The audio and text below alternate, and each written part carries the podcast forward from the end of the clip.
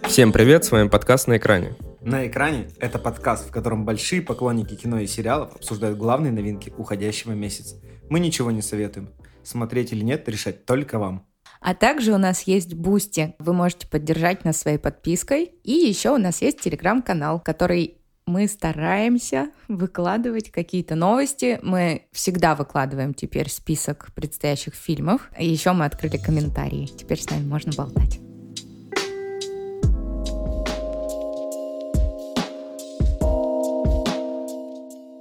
Саша, привет. Александр, привет. Илья, привет. Здорово. Новый сезон, второй эпизод. И давайте сразу с места в карьер. Это фильм «Казнь», который вышел на онлайн-площадках 31 мая. Это такие площадки, как Кинопоиск, Иви, Ока, и там эксклюзивно представлен. И прежде чем начать обсуждение, сразу быстренько, коротюлечко расскажу о сюжете, и мы с вами начнем. 91 год. Во время празднования повышения до чина подполковника следователь по особо важным делам Иса Давыдов узнает по телефону, что только что найдена живой жертва маньяка, которого недавно казнили. Этот факт ставит под сомнение все десятилетнее расследование, которое он вел и которое уже было официально завершено. Следователь вынужден срочно разобраться в ситуации и оправдаться перед начальством, под давлением которого он закрывал глаза на нестыковки и недостаточность улик. Милиция в срочном порядке разрабатывает план захвата маньяка. Давыдов приказывает всем сдать оружие, чтобы ни у кого не возникло желания случайно убить подозреваемого. И после поимки преступника он решает во что бы то ни стало исправить свою ошибку и сделать все возможное, чтобы серийный маньяк признался в убийствах. Круто же, да? Звучит как заявка на хорошее кино. Ты забыл уточнить, что это русский фильм в нашем списке. Ну, я думаю, имя Иса Давыдов. Ну, мало ли, знаешь. Да, это достаточно редкий пример э, в нашем списке э, русского фильма, потому что после, так скажем, не самого удачного просмотра Петрова в гриппе, который не понравился ребятам, мы на какой-то момент взяли стоп в просмотре русского кино и вот снова к нему вернулись. И предлагаю о нем поговорить. Какие-то, может быть, первые впечатления для начала беседы? Я так скептично отнеслась к тому, э, когда Илья предложил этот фильм. Я такая, блин, русский фильм, опять какое-то говно, особенно после Петров в гриппе. Я такая, М, господи, опять терять два часа своей жизни. На Илье уже было клеймо. Да, но у нас в городе есть бар Наташа. Я пришла туда со своими друзьями, и Илья сидел за соседним столиком. Ему так не терпелось поделиться впечатлениями о фильме, что он вытащил меня на улицу покурить и с такими горящими глазами рассказал, какой он классный, что я ему поверила. И вообще ни разу не пожалела, потому что это вау, это мне очень понравилось, как снято, мне очень понравился актерский состав, мне понравился сюжет, сама история. То есть вот если бы не знать, что это русский фильм, он снят вполне себе по-голливудски. Ну, то есть очень классная экспозиция кадров, э, очень диалоги не затянут. Ну, то есть все по делу, динамичные сцены тоже присутствуют, концовка э, тоже очень классная. Ну, то есть в какой-то момент читаемые есть моменты по фильму, например, что вот помощник, которого он выгнал, будет продолжать этим заниматься. А, с этим, с маньяком самим, поворот истории. Он тебе показался предсказуемым? Да, потому что я узнала голос я, когда А-а-а. вот он а. изображал э, женщину, врача, э, я поняла, что это за актер, а потом, ну, мне его показывают как маньяка. Я сначала такая, что, как, он, а потом до меня дошло, какая, ну, какое у него отклонение, и я такая, что-то тут не так, кто из них, короче, очень крутой фильм, я вообще кайфанула, то есть я его посмотрела на одном дыхании, и я давно не видела таких хороших русских фильмов. Это вот не тот героизм, который мы с вами обсуждали, что вот они у нас там «Легенду 17», про баскетбол, еще, ну, то есть когда это как какой-то исторический момент, где вот этот вот патриотизм, героизм наших спортсменов, космонавтов, там, певцов по типу Высоцкого, а именно такой остросюжетный детектив, я такая, вау. Ну, то есть я прямо вообще не пожалела, что Илья настоял на том, чтобы включить его в список. И вообще большое спасибо, потому что, ну, я бы сама пропустила эту премьеру. Я бы, кстати, не пропустил. Почему? Ты бы посмотрел? А, мне его советовали еще, Илья, кроме тебя. Несколько нет, но... людей. Но я... ты пожалел о том, что его посмотрел или нет? Давайте я скажу так. Я не пожалел о том, что я посмотрел этот фильм, но он мне все равно показался очень тупым. Мне показался тупым сценарий. Ну, во-первых, это детектив. Он как-то выстроен как детектив. И когда в конце нам в пятой главе, получается, показывают развязку, мне показалось, что там показали очень много того, что не, невозможно было понять а, в предыдущих главах. То есть mm-hmm. очень много того, что как будто притянуто за уши я готов с тобой поспорить на этот момент, потому что мне, наоборот, казалось, какие-то вещи незначительные, ну, которые были в первых главах. И я такой, блин, зачем нам сейчас все это показывать, все эти моменты, на них как-то зацикливают внимание. Такой, так, фильм кажется из этого немного затянутым. Но когда доходит до последней главы, которая называется «Казнь», и это все начинает выстреливать, и такой, вау, вот это круто. То есть все ружья, которые он до этого так тщательно развешивал на стенах, они все выстрелили, и я все... такой, офигеть. Там были эти ружья, я согласен, но некоторых ружей там не было. То есть, например, по поводу того, что ты узнала голос маньяка, мне это было вообще не очевидно. Нет, мне тоже это было не очевидно, вот про голос, но вот эта фраза про «осади касатик», я, и когда он, я сначала смотрел, смотрел, мне в какой-то момент немного стало скучновато, потому что мне казалось, что это все превращается в какой-то триллер о том, что он хочет просто выбить вину, я такой, блин, так жестоко, так глупо, и потом происходит вот эта сцена, и он начинает кричать «осади касатик», и я такой, твою мать, это же... И я такой, офигеть, и я все понял, и все, что там было, срослось, и я такой, так это что получается?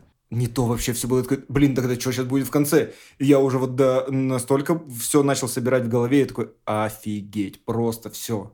Это очень крутой фильм. Смотрите, там показана милиция того времени абсолютно тупые. Неправда. И не абсолютно они не тупые. Они люди, потому что до этого нам как вообще в подобных фильмах показывали советского, российского милиционера да, той эпохи. Это либо вот в «Брат 2» и в «Бригаде» какой-то коррумпированный урод, Угу. Либо это дядя Степа э, из мультика вот этот вот, да, дядя Степа милиционер, неподкупный советский офицер, который вот. А я внучка полковника милиции того времени. И там прямо вот кабинеты какой-то. То есть эпоха воссоздана один в один. Ну, ты начинала говорить про и милиционеров. Поведение э, милиционеров очень э, соответствует тому, как... Ну, оно приближено к реальности. То есть есть и гении розыска, да, уголовного уголовного. И есть вот такие, как вот этот вот Иса, главный герой, так скажем, да, вот которого до полковника повышали, да, и вот этот его помощник, Евгений Ткачук, который... Да, да, да, да, Севастьянов. Эти люди, они присутствуют, то есть они в каждом отделении Следственного комитета, они есть, они разные. Я еще раз повторяю, я поступила на первом курсе на первую свою практику в жизни в Следственный комитет к следователю, который с третьего раза записал мою фамилию правильно, когда я диктовала ее по буквам. Угу. Понимаешь? И, то есть, а есть гении, а есть вот такие дураки. И сам процесс, э, который выстроен, единственное, что, ну, не очень соответствует действительности, это вот полевые действия, когда они были в доме. То есть э, абсолютно мне было а, смешно, когда а, а все убегали. Ну да, это, то есть это такой американизированный процесс, э, потому что... Мне кажется, просто сама ситуация все равно нестандартная. Да, Достаточно да, по- да. поимка серийного маньяка в доме, с учетом того, какие обстоятельства этому всему да. предшествовали, мне кажется, тут можно это спустить как раз на какой-то вот этот момент необычная ситуация, потому что это все равно ситуация, которая не каждый день Но происходит. существует порядок действий при задержании, то есть они его обязательно должны были для допроса доставить в, в, в отделение, в участок, да, да, в свой, а не вот то, что происходило там. То есть там оно, грубо говоря, смешение для красоты истории и кадра, я говорю, заимственно, вот э, больше такая американская история. Я не могла отделаться от чувства, что ну, было видно, что человек вдохновляется несколькими э, детективными такими вот драмами. То есть я увидела, как окрашенный выстроен кадр возле дома. Это первый сезон True Detective. Угу. Ну вот хоть убейте, но как бы меня эта мысль преследовала. Плюс мы уже с Ильей до записи обсудили отсылки. Не только отсылки, мне кажется, там еще явно были заимствования из э, «Семи» Дэвида Финчера. Да. Плюс, конечно, очень сильный, э, я думаю, амаш – Пон Джун Хо и фильму «Воспоминания об убийстве» 2003 года. Тут даже эта нестыковка была в кадре, когда Севастьянов э, допрашивал маньяка и записывал его признание на камеру. Он брал разные кассеты VHS, и на одной из кассет была наклейка «Воспоминания об убийстве». Режиссер Пон Джун Хо, но этот фильм вышел в 2003-м, а события происходят в 91-м, а допрос был еще раньше, там, в 86-м, получается. Фильм тогда еще не могло быть, но тут ты но ты такой, ну зато вот режиссер делает так красиво отсылку, тем более он же не бьется здесь за то, что это история на реальных фактах, это все равно художественный вымысел, это все придумано да. им из множества разных э, событий, произошедших в нашей стране. Нужно отдать должное актерской игре, потому что ты им веришь. То есть вот у нас есть актеры по типу Петрова, и Козловского, которые вообще для меня, ну, абсолютно одинаковые везде, блядь. То есть до этого актер, который играл Севастьянова,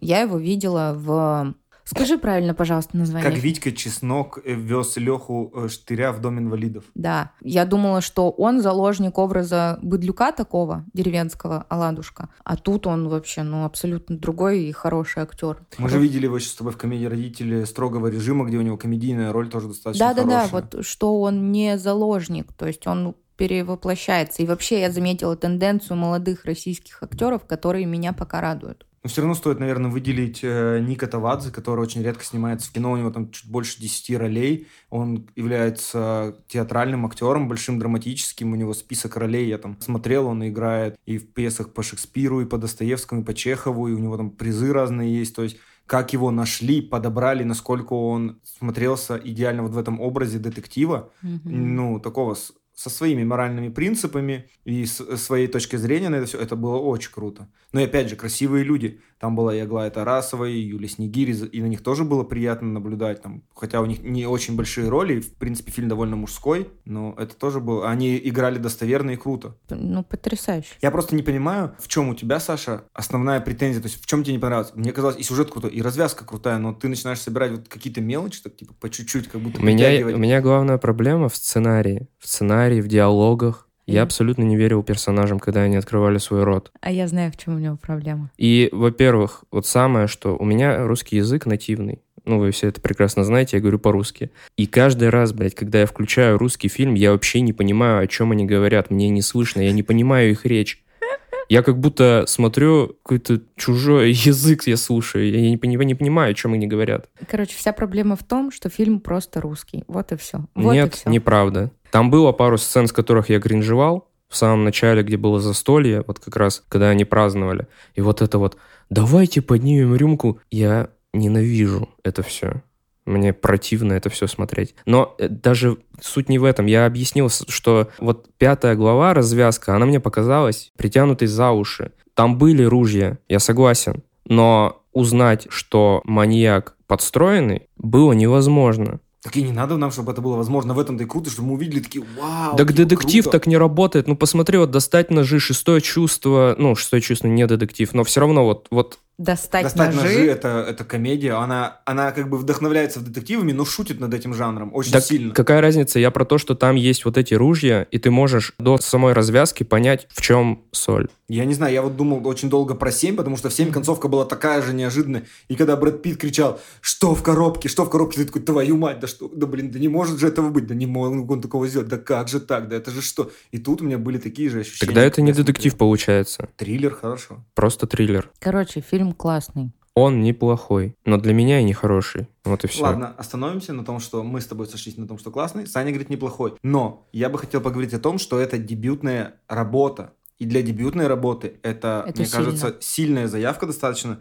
Э, режиссера зовут э, Ладо Кватания. До этого он снимал клипы для Ленинграда, Дельфина, Хаски, Манижи, кстати, который Это является... он к Дудю приходил. Манижи является, кстати, его невестой. Да? Да. Для Biting Elbows это группа режиссера Ильи Найшуллера, который, ну вы поняли, снимал «Никто». Да. И «Хардкор». А также он снимал рекламные ролики для Adidas, Reebok, Google и Visa. И вот что э, я вам тут хотел сказать, что я после этого почитал в интернете статьи клипмейкеры, которые стали режиссерами. В этот список попали Дэвид Финчер, Спайк Джонс, Мишель Гандри, Джонатан Глейзер и Антон Карбайн. То есть это все люди с формировавшимся изначально визуальным стилем очень крутым, которые потом смогли все это реализовать в большом кино. И пример Дэвида Финчера мне как раз показался, он, возможно, даже им вдохновляется, то, что как бы 7, Финчер, там клипы, и тут у него то же самое.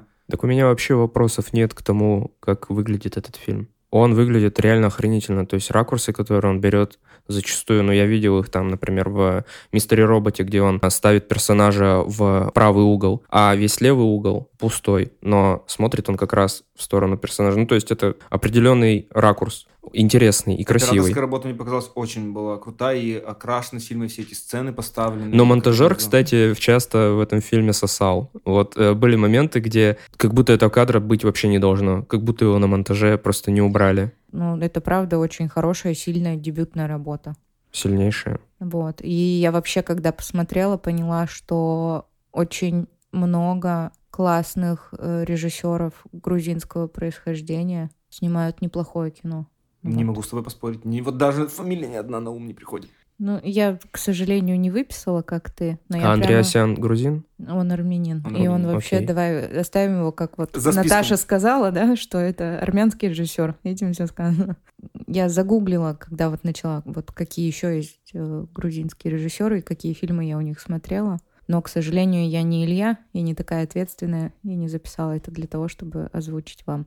Знаете, что мне еще запомнилось? Не знаю, запомнилось вам или нет. Там был актер, его зовут э, Дмитрий Гизбрехт. Он играл шахматиста. Вот Да. этого маньяка. То есть с ним была небольшая сцена, то есть в тюрьме, а потом сцена при допросе. И вот мне показалась его роль немножко напомнила роль э, Энтони Хопкинса из «Молчания ягнят», что роль маленькая, но она такая Да. запоминающаяся, такая мощная, и он настолько харизматичный, как бы и захватывает вот э- экран и пространство в кадре. И я такой, вау, блин, так круто. Жалко, что нам его так мало показали, но история с ним была крутая. То есть и как он его поймал, и как он вот этот э, с маньяком разговаривал, и как он все это выстраивал. Я такой, блин, это очень круто. Ой, ну какая жесть была с иголкой. Это было классно тоже сделано.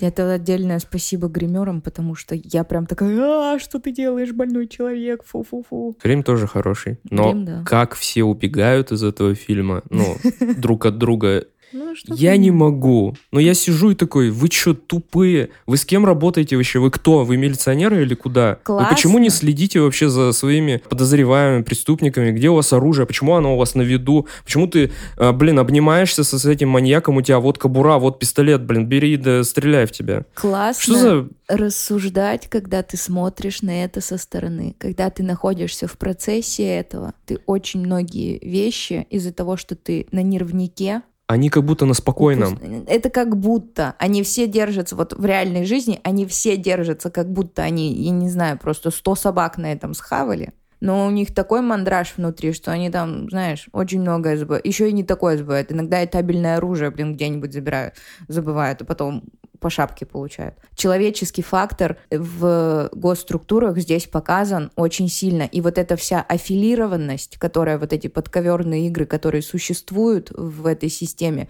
в любой стране этого мира, но конкретно вот возьмем этот фильм и то, что мы живем в России, очень приближен к реальности, когда вот э, генерал приезжает к нему и говорит, так, чтобы не потянул нас всех за собой, давай разбирайся с этим дерьмом. Потому что, к сожалению, вот эта палочная система, когда не заинтересованы в качестве результата, а просто нужен хоть какой-то результат, оно вот соответствует действительности. Я не говорю, что это всегда так, Но но это- это... имеет место быть. В этом фильме все ведут себя как, как будто им похер вообще на, что, на то, что происходит. Финальная сцена, ну, финальная драка вот в, пятом, э, в пятой главе, когда два героя начинают махаться с фонарями, без света, этот просто роняет фонарь, этот появляется из темноты. Блин, Ты чел! кринжуешь, потому что это жизненно. Это жизненно, потому что ты привык к тому, что в Голливуде все драки и все такие моменты пиковые, они вылизанные, они очень нереалистичные с точки зрения человеческого фактора.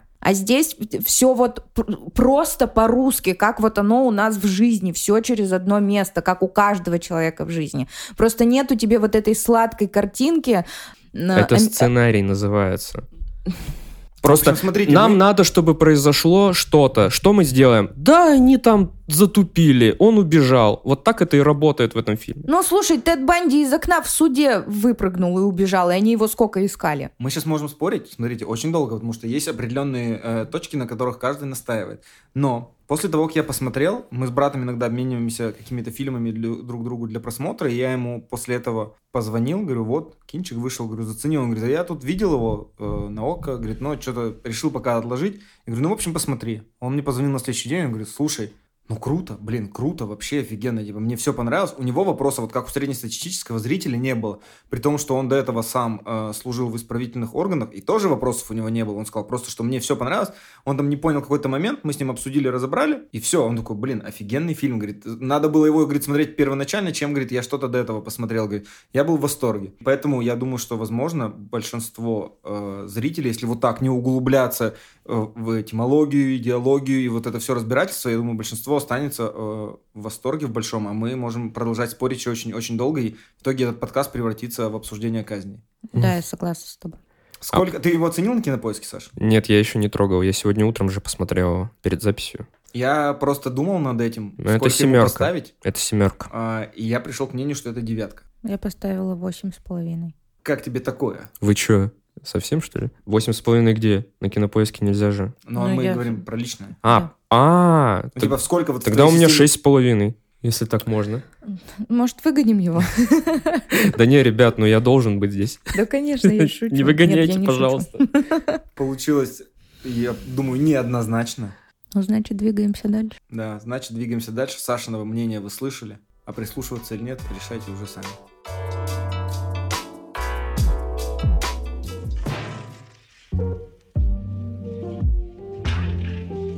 Номер два в нашем списке, думаю, более однозначный фильм. Это «Невыносимая тяжесть огромного таланта», который 7 июня э, появился в сети. Актерская работа Николаса Кейджа. Фильм, посвященный актерской работе Николаса Кейджа. И, и фильм имени Николаса Кейджа. Но прежде чем мы с вами снова погрузимся в пучину обсуждений, расскажу вкратце про все перипетии. Итак, когда-то популярный актер Николас Кейдж переживает затянувшийся кризис среднего возраста, Карьера требует перезагрузки, бывшая жена и дочь устали от его раздутого эго, и помимо этого он должен отелю, в котором живет больше 600 тысяч долларов. Ролей ему особо не предлагают из-за его уже сложившегося статуса. И единственное предложение, которое ему поступает от его агента, это поехать на день рождения миллиардера Хави Гутьерреса, за который он получит 1 э, миллион долларов. По прилету на остров с ним связываются агенты ЦРУ и просят о помощи, утверждая, что Гутьеррес – похитил перед выборами дочь э, каталонского политика. Вау, ну, завязка,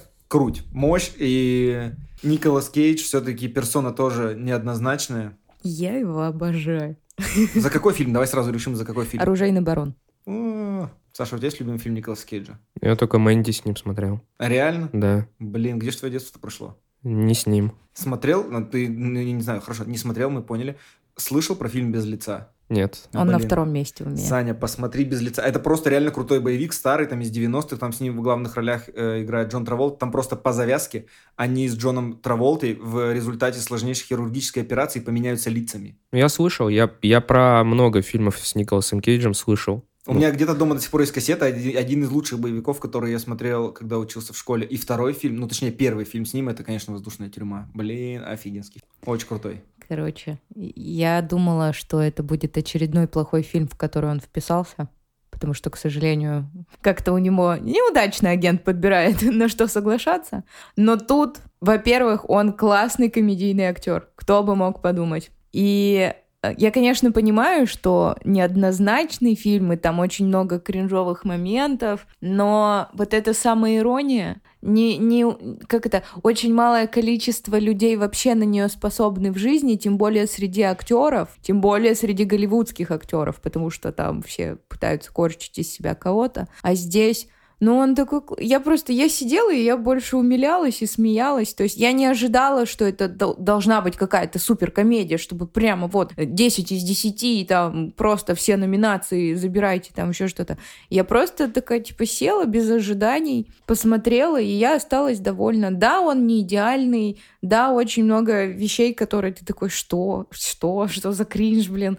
Но он такой смешной и простой, что это такая хорошая э, комедия для твоего выходного, когда тебе нечего делать, и ты такой включаешь и просто сидишь, хихикаешь себе там что-то. Ну, то есть я, мне я, понравилось. Наоборот, разочаровался, я ждал уровень безумия, чтобы где-то еще выше был раза в три, потому что я до этого с ним смотрел там «Свинью», ну «Свинья» — это там отдельный разговор. Ужас. Смотрел «Узники страны призраков», «Джиу-джитсу», «Битва за землю». Я думал, ну это где-то должно быть за уровнем, чтобы вот это все обсмеять, а, обыграть, и я ждал чего-то более крутого. Там вот когда еще вторая его версия появляется, более молодая, как будто из э, фильма «Покидая Лас-Вегас», который постоянно под наркотиками выходит, думал, ну блин, побольше вот этой версии, где она будет появляться, вот это обнимает его, целуется с ним, я такой, блин, это дичь. А потом она в какой-то момент, эта молодая версия исчезла, это все превратилось в шпионский боевик, и я такой, у Николас Кейдж, блин. Но это было только в третьем акте. Ну, видишь, ты еще у тебя были ожидания, поэтому ты разочаровался. Я думал, что этот фильм вообще как а, саморефлексия Николаса Кейджа. Я думал, что это отчасти чуть-чуть биографическая картина. То есть он там рассказывает про свою карьеру, а у него реально, по-моему, есть проблемы с семьей, а, с деньгами. То есть это все как бы на реальных событиях можно сказать, ну, кроме Педро Паскаля и всего остального. Не, мне кажется, он так много снимается, что проблем с деньгами у него, я думаю, что нет. Потому что у него там по 5 фильмов в год выходит. Нет. все равно... Как у него будто алименты. это, это какой-то период его жизни, мне казалось. Но нет, это все чистейший сценарий, Не, у него, выдумка. у него же был момент, когда он там в казино очень много, он его там чуть ли не банкротили. Потом он там разводился со своей первой женой, алименты и все остальное. Да, у меня тоже было такое ощущение, что какая-то часть э, Я где-то просто слышал. правды в его жизни как будто бы присутствует. Такое ощущение, что только я вообще ничего не ожидала от этого фильма. Я тоже ничего не ожидал. Потому что я такая, типа, ну ок, сейчас включу. Ну, либо будет отстой, либо будет прикольно. Мне прикольно. Мне было прикольно тоже. Я когда читал про то, что фильм будут снимать, вот там про завязку, про все, мне казалось это круто, безумно и офигенно, что он такая персона, которая может точно посмеяться над собой. Но вот все, что на бумаге выглядело круто, на экране для меня превратилось в достаточно заурядную какую-то вещицу. Просто даже казалось, что авторам не то, что не хватает смелости сделать это все безумным, а у них слишком много любви к Николасу Кейджу. Они его так сильно любят. То есть там столько отсылок к его старым фильмам, там «Выбор Тесс», там «Выбор...» Ой, «Телохранитель Тесс», «Выбор капитана Карелли». Они все это очень любят. Там вот эта вот статуя Кастера Статуя. Троя из «Без лица». Я такой, когда увидел, я такой, господи, это же Кастер Трой. И когда он спрашивает про пистолеты, я такой, это же его золотые пистолеты. Я думаю, сейчас, если еще зажим для денег будет в виде морды дракона, я такой, ну это просто охренеть. То есть видно, как авторы сценария, они его очень сильно любят. Очень сильно. А когда ты очень сильно кого-то любишь, тебе тяжело его жестоко простебать. Мне показалось, опять же. И поэтому я как-то, досмотрев фильм, я такой, «Фу, блин. Я такой, пу-пу-пу, да уж. Я такой, Мэнди и то повеселее как-то был. Ну, за что можно полюбить это кино? Химию между Педро Паскалем и Николасом Кейджем, как мне кажется. Очень уж они веселые ребята, особенно когда по накурке. Ага. Bегали по, я не знаю, что это, Испания? Это Майорка, да, испанец. Майорка, да. И пытались перелезть через, Через стену, хотя забор, рядом да. можно было обойти. Это офигенный момент был. Спасайся! Я как- не забуду тебя никогда! Как они придумывали сценарий, это тоже достаточно прикольно. А это статуя кринжовая. Стат- Ну, или я про нее рассказал. Да. Поэтому я бы сказал, да, мне первый акт и третий акт фильма не понравились. Второй, где они с Педро Паскалем очень сильно веселятся, достаточно клевый. Мне понравилось. Фильм, по- Вопрос, возможно, к режиссеру, потому что режиссер это всего лишь вторая его работа режиссерская, хотя он в 2014 году снял абсолютно дурацкую комедию, не знаю, видели вы ее или нет, называется «Этот неловкий момент» с Заком Эфроном. Ой, я смотрела. Ну, Ужас. согласись, странный постановщик, выбрать такого постановщика. И тут у меня в голове появилась идея, что если бы позвали Панаса Косматоса, который снимал Мэнди, такой, ну, он бы выжил из этого точно по- побольше. Как Но- будто бы. Но потом я подумал, когда вот эти все там обсуждения у них были, там сценарии они придумывали, и говорили про самые выдающиеся фильмы в истории кино, и пришли к выводу, что это «Приключения Паддингтона 2». Я Да. такой, я такой, блин, вот у даже плохих авторов есть хороший вкус, они ценят шедевры. Я такой, блин, «Приключения Паддингтона», ну это же великолепный фильм. Я, кстати, не смотрел. Саня, Мне кажется, да, что стоит, потому что, ну, столько... у тебя дол- должен быть мармелад, по крайней мере, в доме для начала. Чтобы смотреть начать, Да, ты все поймешь. Если у тебя будет мармелад, ты будешь смотреть Паддингтона, ты все поймешь. обязательно вторую часть. Вторая часть еще лучше. Вторая часть, ее, я читал когда рецензии, ее рецензенты в интернете сравнивали с «Крестным отцом 2», что типа «Крестный отец 1» был крутой, а «Крестный отец 2» еще выше. И вот «Приключения Паддингтона 2» это также. У него почти, по-моему, год или несколько лет не было ни одной отрицательной рецензии ни на одном агрегаторе. Вообще рецензии ни один рецензент не писал. И потом кто-то написал там, ну, какая-то, знаешь, тупость была, просто чтобы типа была. И вот у Паддингтона была там одна отрицательная рецензия за все время. Я знаю, в Твиттере есть канал, или как в Твиттере, я забыл, что это называется. Ну да. А, чувак делает, вставляет Паддингтона вообще везде, во все фильмы. Паддингтон, он вообще, он завоюет любое сердце. Я хотела дождей, как у него. А шапочку, чтобы там ее снимаешь, а у тебя там бутерброд с мармеладом. Поэтому, не знаю, хотелось как будто чего-то больше. Хотелось, чтобы этот аттракцион был безумный, с крутыми подъемами, с поворотами, чтобы голова кружилась от всего. И это, возможно, опять же, мои ожидания от того, что мне нравится Николас Кейдж, и я люблю его там какие-то старые работы, вот последние безумные, типа Мэнди. Ну да, линии в этом фильме сюжетные, их там несколько там. Семейная, получается, шпионская, а, с Педро Паскалем, дружеская. Все, кроме Педро Паскаля, херня полная. И как будто бы там были актеры комедийные, потенциал которых непонятно зачем использовать. Его не использовать. Там была Тиффани Хедиш э, в роли агента ЦРУ и Нил Патрик Харрис в роли агента Николаса Кейджа. Мне казалось, с ними можно было тоже какие-то безумные сценки придумать, моменты. И я почему-то вспоминал роль Мэтью МакКонахи «Солдат неудачи», когда он играл а- агента Бена Стиллера. Он тоже там был такой безумный агент, который там, да я там тебе там все пришлю, типа там живую панду, найдем живую панду, вертолет, я тебе пришлю вертолет. То есть он был тоже такой дикий безумный агент. А Нил Патрик Харрис, ну, я не знаю, как будто роль вот ради роли. Обычная вообще, да. Ну да. У него же есть классные роли небольшие, как в Гарольд и Кумар. То есть он там появлялся вообще всегда в торшаган какой-то и вносил его. Кумар. Хорошо, Александр, Кумар. Господи. Да простят нас индийские слушатели. Вообще. Да и смешной. Я так как ты не ковырялась в этом фильме, я говорю, я его просто включила, вообще не представляю, что меня ждет, потому что ни трейлеры, ничего, я там как-то... И такая, о, ну прикольно. Шпионская линия — это просто кринж. Но я сидела, как бы я понимала э, из названия, э, что, ну, это будет что-то такое кринжовое. Да, мне, возможно, тоже не хватило какой-то остроты и сарказма, Название я вообще, как говорит Саша, я думаю, топ-топыч можно взять. да-да. Вот, э, этот... э, сарказма в сторону себя как личности, но я говорю, ну, у него хорошее чувство самоиронии, поэтому, ну, нормально. Это, ну, как бы прикольный фильм, вот и все. Просто Хорошо, мы продолжим, смотри, апеллировать э, внутренними рейтингами. Сколько бы ты ему поставил вот по шкале внутренней от 1 до 10? м, шесть. Ну, Я это семь н- поставил. Немного, 6, конечно. Шесть это вообще отстойное кино, я считаю. Да? А у меня это как бы середина, типа, неплохо. Ну да, середина, середина. Типа, ок. Возможно, когда-нибудь я его пересмотрю, когда у меня будет плохое настроение. Потому что, ну, я больше хихикала, чем, блин, сидела и такая, что за отстой? Да нет, там хихиканье, да, было. Очень много смешных Комплементарный фильм, Слишком много любви и слишком мало Да. хейта. да, маловато. Слушайте, он так заслужил эту любовь, если честно. Потому что у мужика такая судьба, он еще из такой семьи, там нужно эту планку держать, а он давно уже такой этот... А у него давно уже санки с горки поехали. Да-да-да. И как бы, блин, он крутой мужик. Ему просто в какой-то момент он свернул не туда со своими там проблемами в личной жизни, что стал выбирать не очень хорошие фильмы, в которых снимался. И, возможно, из-за этого подпортил... Ну, невозможно, из-за этого он подпортил себе, конечно же, репутацию. Как этот ученик-чародея там или что у него, какие Да, фильмы да, да. были. Он даже в этом То есть- фильме отсылается к э, тому, чтобы попробовать что-то артхаусное, помните? Да, И реально ведь пробует. в жизни. Да, в жизни. Давай итог, кратенько. Он очень неплохой, хороший фильм, когда у тебя свободный день выходной, и ты такой, я вроде все видел, чтобы посмотреть, начинаешь на кинопоиске, допустим, листать этот раздел с комедиями, где только это «Притворись моим мужем», «Притворись моей женой», «50 первых поцелуев», вот это вот все с Адамом Сэндлером. Ты такой, блин, сто раз это смотрел по телеку, это крутит один за одним каналы. Что посмотреть? Вот, пожалуйста, весьма неплохая альтернатива всем старым комедиям. Мне понравилось. Ну и здорово. Давайте двигаться дальше.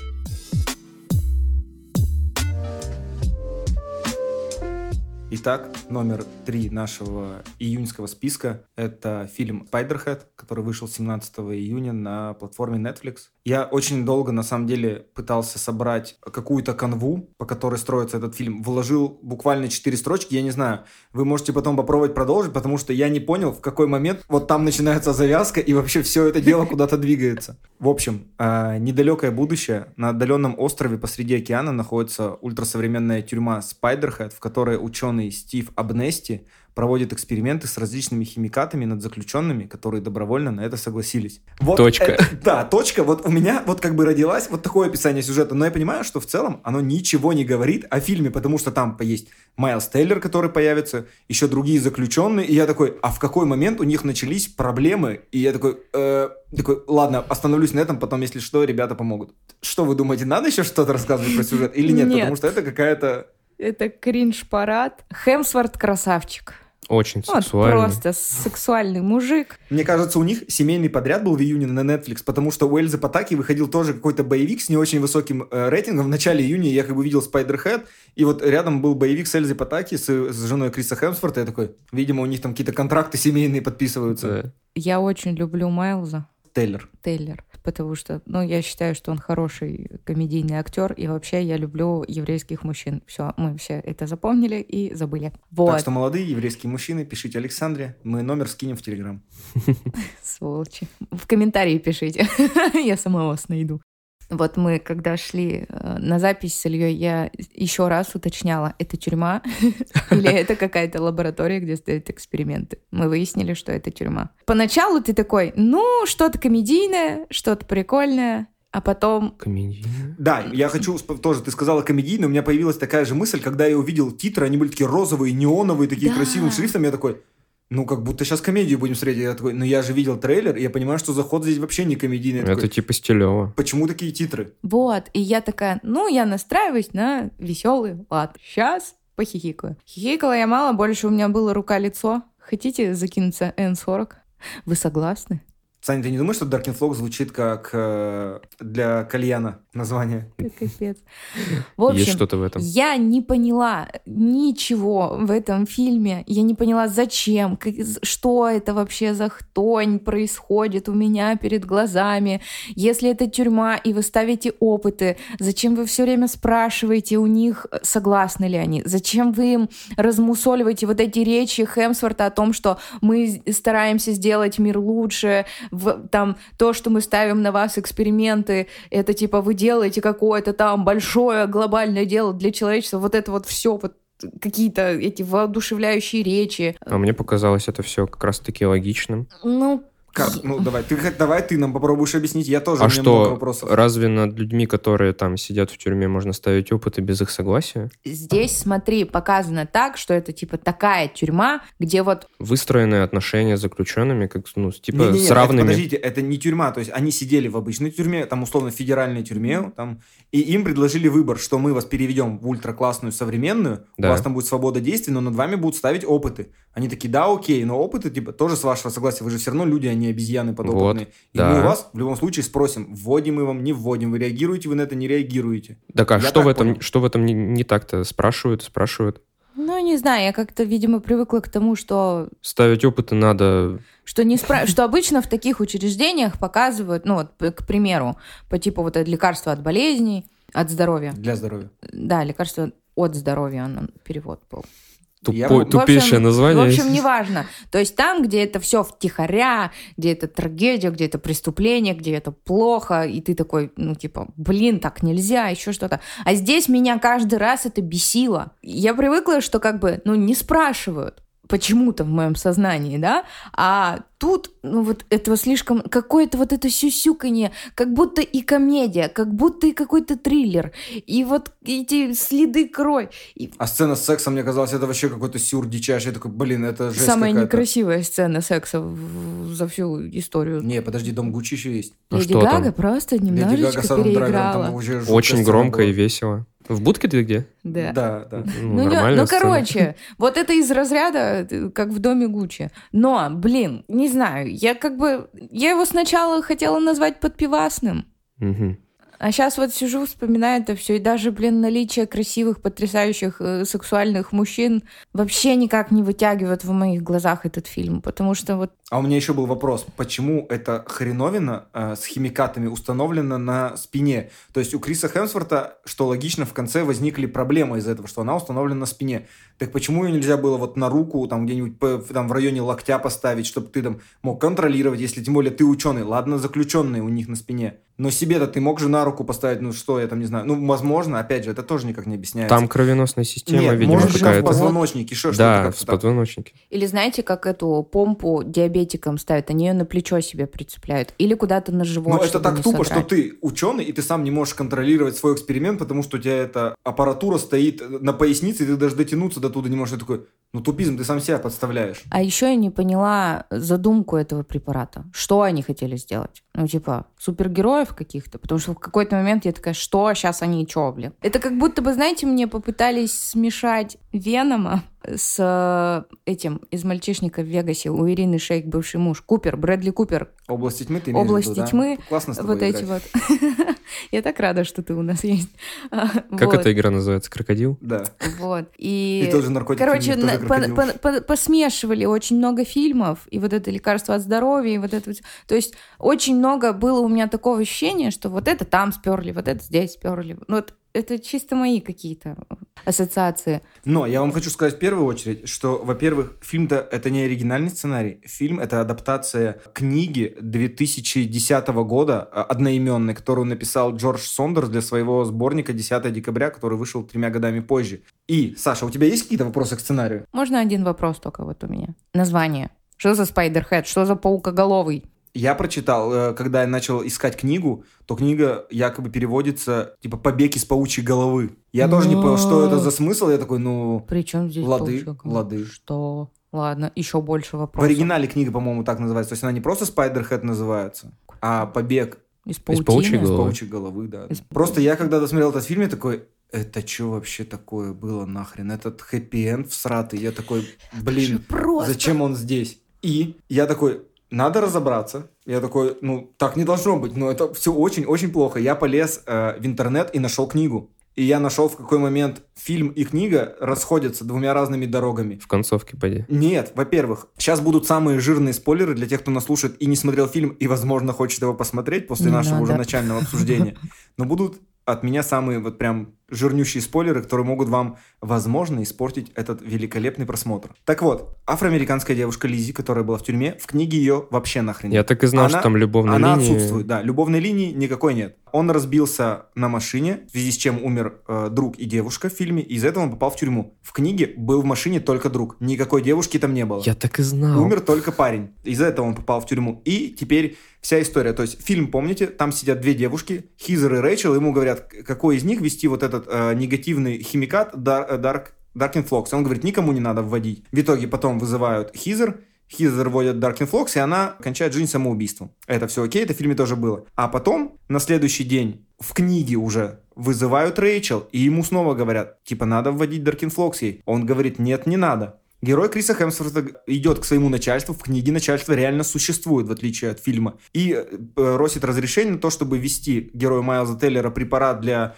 того, что он был, был более, ну, больше на содействие, да, Покладистый. и согласился. И пока он в этот момент уходит, герой Майлза Теллера похищает Darkenflox и вводит себе его супер огромную дозу, в связи с чем умирает.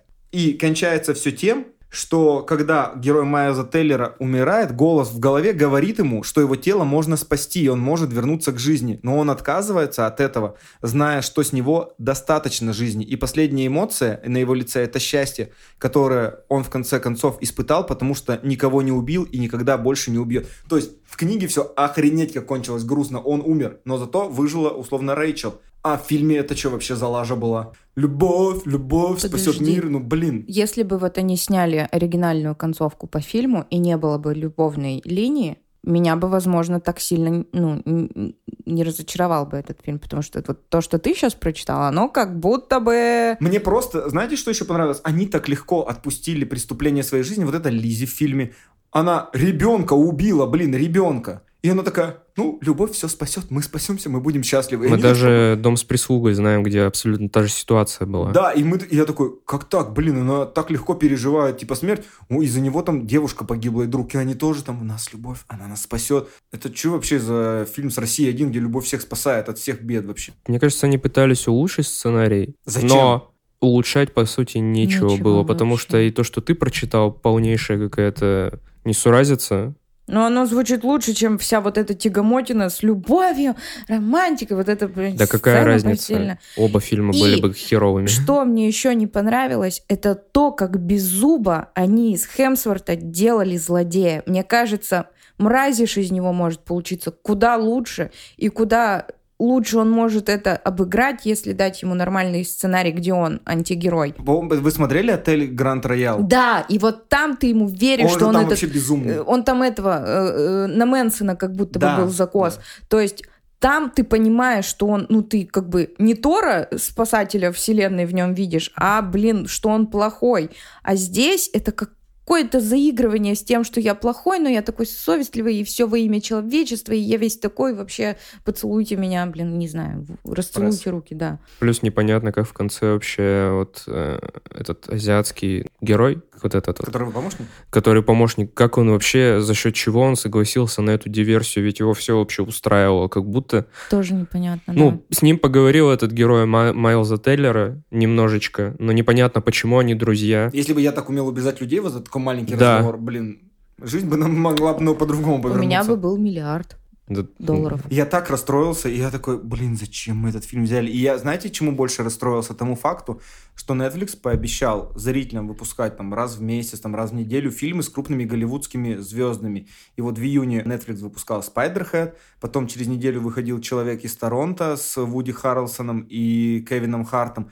И это все был такой дичайший проходняк, что я такой, Netflix, может быть, пора остановиться и начать брать как бы качество, а не количество, потому что количество у нас, ну, реально много. У нас много фильмов, много сервисов, и это все выходит постоянно, но каче- уж лучше качество. Угу. Всегда лучше качество. Ну, да. Ну, в общем, я бы поставила ему три или вообще одну. Я как, скажу, как Александр э, Бубнов, великий спортивный комментатор, без оценки. Без оценки. Я вот, прямо сейчас пятерку поставил. Красавчик. Ну, я надеюсь, карандашом. И если фильм потом э, сделает вторую часть и справится, ты обведешь ручкой. Нет, у Саши же пятерка, значит, отстой. Да, что это, блин, ну, то, что ниже пятерки, это вообще уже все. Да шла... Ну, ладно, не шлак, ну, может быть, Я ладно бы понял, что если бы э, Александра поставила пятерку там за Майл, за Тейлера, вот за это все, ну ты-то что? Что, мне показался фильм на самом деле. Да говори, без осуждений. Без осуждений. Смотрибельный. Ну, я говорю, подпивасный. Мне не понравилось, на самом деле, что заявка с препаратами на самом-то деле все равно прикольная, но они все равно скатываются в любовь. Непонятно Мы... зачем. Да, ведь можно сделать прикольно на, этих, на основании этих препаратов историю. Но в итоге мы получаем, что получаем. Можно было вообще убить всех этих героев, и чтобы Хемсворт вышел таким злодеем, что ты такой, вот он мразь. Да, вот э, хочется там, например, в развязке, чтобы не только вот несколько этих чувств активизировались, а реально началось какое-то безумие кровавое в этой тюрьме, чтобы там все начали сходить с ума, как в какой-то психиатрической лечебнице. Ну, ну вот... наши разговоры сценария-то уж точно сейчас уже не улучшат и не спасут. Да, но я вот хотел бы, чтобы это закончилось так, а не вот лампово, как будто. Хотелось жести. Да, да, да, без зуба. Без зуба. И, и везде любовь, хэппи Вы знаете, кто снял фильм? Нет. Я вижу. С ним на видеосвязи сейчас. А, фильм снял Джозеф Косинский, а. Он снял «Трон наследия», «Обливион», «Дело храбрых». И вот параллельно со Спайдерхедом в кинотеатрах по всему миру идет его фильм «Топ Ган Маверик», где снимается Майлз Теллер, который до этого снимался у него еще э, в «Дело храбрых», и Том Круз, который до этого снимался у него в «Обливионе». И вот это я понимаю, фильм, блин, рекорд года, сборы за миллиардок. Ты же, значит, можешь снимать нормально. Ну, может, у Netflix такие условия в контракте. Или что, Netflix тебе такую дал работу mm-hmm. э, хорошую, хлебную, ты такой, ну ладно, что есть, то снимаем. Топ Ган, вот эта сказка, песни, я ее сделаю вообще шоколадной, чтобы все были в восторге, и у Том Круза был самый финансово мощный фильм в истории. Mm-hmm. Ну, как будто нет смысла вкладываться в то, что заранее априори не получится. Ну, он видит сценарий такой, ну, блин, что я могу с этим сделать? Не ну, знаю. картинка, вот если, допустим, искать плюсы, картинка, костюмы, вся вот сама декорация, как сама эта тюрьма условная выглядит. Минималистичная, бетонная. Да. То есть оно неплохо. Но я говорю, не покидало ощущение, что откуда-то вот этот кадр взят, откуда-то вот этот. Ну вот и там по чуть-чуть, и тут по чуть-чуть, и сборная солянка, вот она получилась. А еще вот у меня претензии к к этой героине Лиз. У нее вот, ладно, Илья уже озвучил, что как бы, блин, у тебя ребенок, ну, как бы ты его убил, никаких в конце терзаний. У нее и по ходу всего фильма ты не веришь ей, что она убитая горем, не желающая жить женщина, которая... Она там ходит, музыку слушает, Вообще... готовит покушать какие-то, вот вам тарталетки. Типа, они все там такие, они все в этой тюрьме ну, такие. Есть, как будто они ничего не совершали. Вот, да, и я такая, в смысле, алло, то есть, ну, есть очень много примеров фильмов, где у женщины это трагедия. Тот же дом с прислугой, с этой, с Джоли, когда подменили мальчика. Как... Подмена, логично. Подмена, да.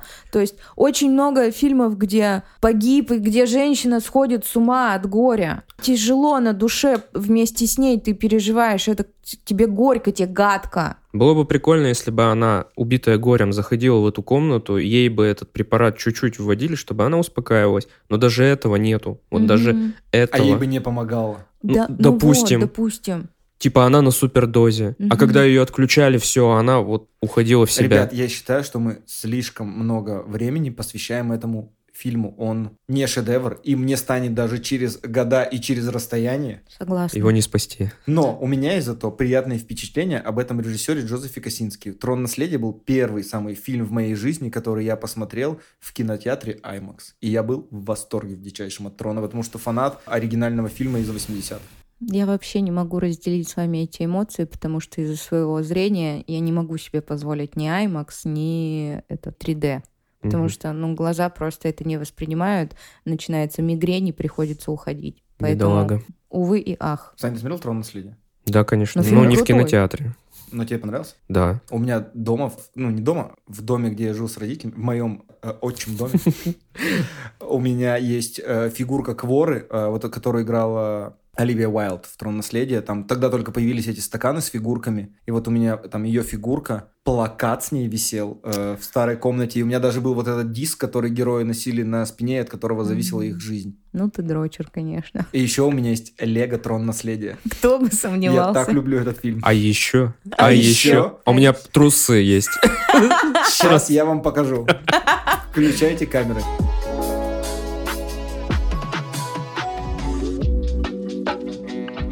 Оби-Ван Кеноби, Disney+, мини-сериал, и это все мы сейчас с вами будем обсуждать после того, как вспомним вообще, что же происходило в этой маленькой истории, которую нам представил Disney Plus в июне. Спустя 10 лет после событий мести ситхов, когда джедаи были уничтожены согласно приказу 66 и Энакин Скайуокер стал Дартом Вейдером, Оби-Ван живет на Татуине, скрывается от всего мира, работает на производстве мяса и присматривает за юным э, Люком Скайуокером и его новой семьей. Параллельно этому развиваются события на Элдаране, где охотники за головами похищают юную Лею Органу. И вначале Оби-Ван отказывается отправиться на ее поиски, но увидев повешенного империей джедая, за остатками которых она охотится, он откапывает в пустыне свой меч и отправляется на ее поиски в далекую-далекую галактику. Я могу первый сказать. Как будто априори было понятно, что в этом сериале не стоит ждать ничего сверхъестественного и фантастического. Потому что все персонажи в этом сериале имеют сюжетную броню. Стопроцентную. Мы знаем, да, что между там третьим и четвертым эпизодом Звездных войн они все как бы живы. Ну смотри, Люк, Лея, Дарт, Оби-Ван, Да. даже этот, который там главный, этот инквизитор, даже он, потому что он был в сериале э, «Звездные войны. Повстанцы», мы даже знаем, что он жив, и то есть их определенно сценарий ничто с ними не сделает, и не Да. возродит, и не убьет. Лучше звоните Солу. Вы смотрели? Нет. Там есть персонаж, которая девушка эм, Соло Гудмана, как ее. Кейт. Кей-. Кейт ее, по-моему, зовут. Кейси, Кейт, Да. Кейт. Почему этот сериал работает? Потому что есть персонажи, которых нету в Breaking Bad, и мы за них еще можем переживать. То есть мы знаем, что Сол Гудман все равно будет в Breaking Bad, с ним ничего не случится. Так же, как и с Лысым Киллером, который бывший милиционер, я забыл, как его зовут. Так же, как и... Ну, со, со всеми остальными персонажами. Но нам вводят специально такого персонажа, за которого нам все равно хочется топить и переживать. В этом сериале такого персонажа нет. Ну как, третья сестра, тебе да вот пошла она! Из-за нее невозможно переживать.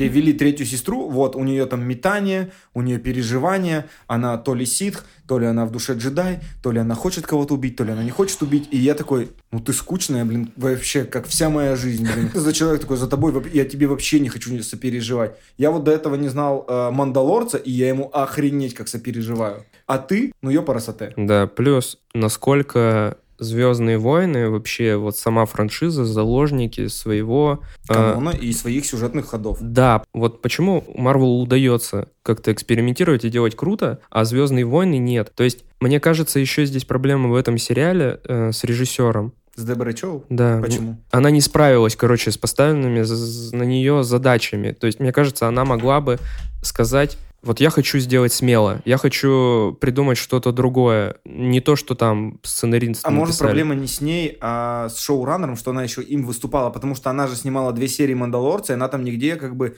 дел-то не наворотила, сняла, а, ну там Джон Фавро, потому что шоураннер. да. А здесь она, значит, она, мне так кажется, опять же, плохой шоураннер. Допустим, окей, шоураннер, не режиссер, но ты понял, о чем я хочу сказать. Ну да. То есть Джон Фавро имеет, э, видимо, какой-то вес и Ну, может он сказать... талант, он талант имеет. И талант, и может сказать, я хочу делать вот так. И ему, например, э, вот эти студийные боссы не могут ничего сказать такого, типа, нет, ты не будешь это делать, у нас канон, все дела. Так потому что он берется за неканонную историю, так сказать, не за, за неканоническую Но историю. смотри, у нас будет, например, э, следующей части «Звездных войн», и все говорят, что это будет Тайка Вайтити. Ну, а он чертов гений. А он чертов гений, и он не будет... И, насколько я слышал, он не будет... э, Трогать Скайуокера. Трогать Скайуокеров, Потому да. что он умный человек. Потому что он, не- он в виду это имел, потому что все на него ополчатся. Он Саш, сделает мне новую кажется, историю. нам с тобой надо прерваться, иначе сейчас Александра просто лопнет, как шар Все, воздушный. я все сказал. Вы поняли мою позицию. Мне этот сериал не понравился, но я Юэна Макгрегора обожаю, люблю. И я бы, если честно, смотрел Сань, на... мы еще тебя не выгоняем, подожди, мы еще обсудим. Я, я еще, подождите, хочу сказать, я бы лучше посмотрел на историю, как он на этом татуине бухает, жестко скатывается вообще э, в свои... И в экзистенциальном кризисе Да, сидит. да, вот я бы лучше на это посмотрел, чем вот на эту беготню за Леей. Абсолютно. Блин, там за ней три мужика. Саня, какая беготня, они ее догнать не могут, блин, это ужас. а потом могут- Макгрегор могут- в Токио, в этом псевдо-Токио не может ее догнать. Это же вообще Мужики смешно. взрослые не могут ребенка десятилетнего догнать. Все, я все, вы все поняли. Саня ушел. А, я хочу, чтобы вы понимали, да, что вот мне 29 лет, у меня кошелек, фанка-поп, Чубака. Это уважаемо. Ну, ты с психологом можешь это Я обсудить. очень, очень люблю фильмы. Юэна Макгрегора. Нет, фильмы Звездные войны. Какой вот эту любимый? франшизу каноничную. Почему ты все. пропускаешь мой вопрос?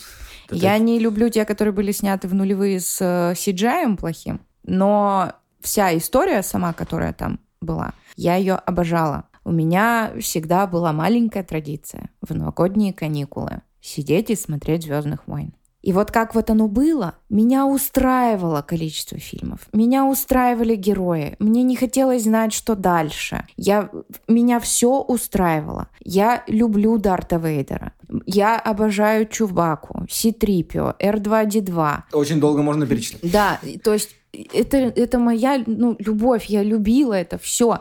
Я не хочу вот этого всего. Зачем? То, что умерло, снова не сдохнет. Зачем вы это делаете? Я не понимаю. Что за высасывание из пальца? Сначала они мне там этот изгой один, потом еще продолжение этих звездных войнов, где я не понимаю, кто такая эта Рэй, что ей от нее надо. Тут тебе на тебе внук этого Дарта Вейдера, тут он убивает, блин, своего отца. Господи, бедный Хан Соло. Какой-то сюр. Вот это вот э, CGI, вот это дипфейковые фейсы эти мертвых актеров, их омолаживают, еще что-то. Зачем? Зачем? Единственная достойная вещь из этой вселенной теперь, это вот Мандалорец. К нему у меня вопросов не было. Подожди, изгой один великолепный. Да, я согласен. Как отдельный, мне вот, если бы его не было, я бы не расстроилась.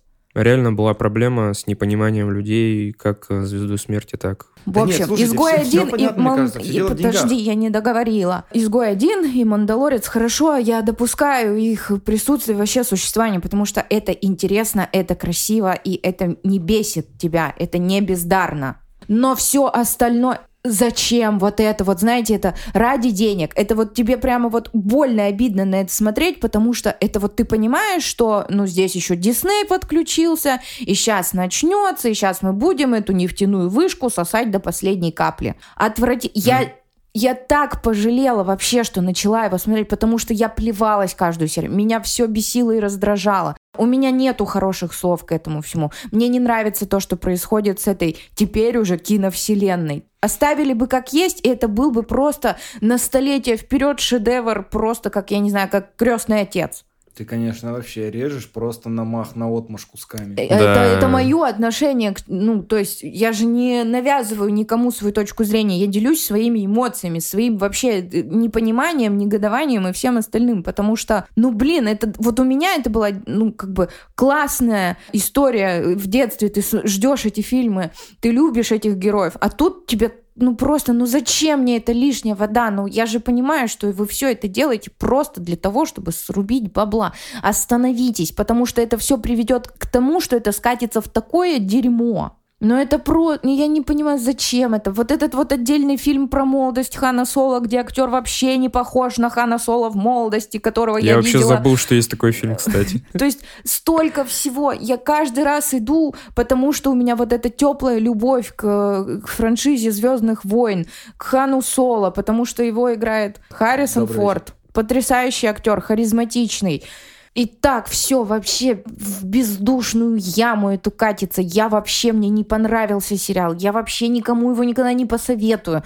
И я говорю, для меня, для того, кто любит всем сердцем этих героев, это все вот меня просто режут без ножа. Это кислоту мне в лицо пускают. Зачем, не понимаю. Ну, как бы, понимаю, потому что как бы деньги решают все, но это ужас. И вот про Тайка Вайтити. Я люблю его, он гений. Но я возненавижу, мне кажется, если он ну, вот ошибется или еще что-то. Потому что, ну, это так больно видеть, как они высасывают эти деньги, как они рисуют эту Лею, блин, в каждом фильме.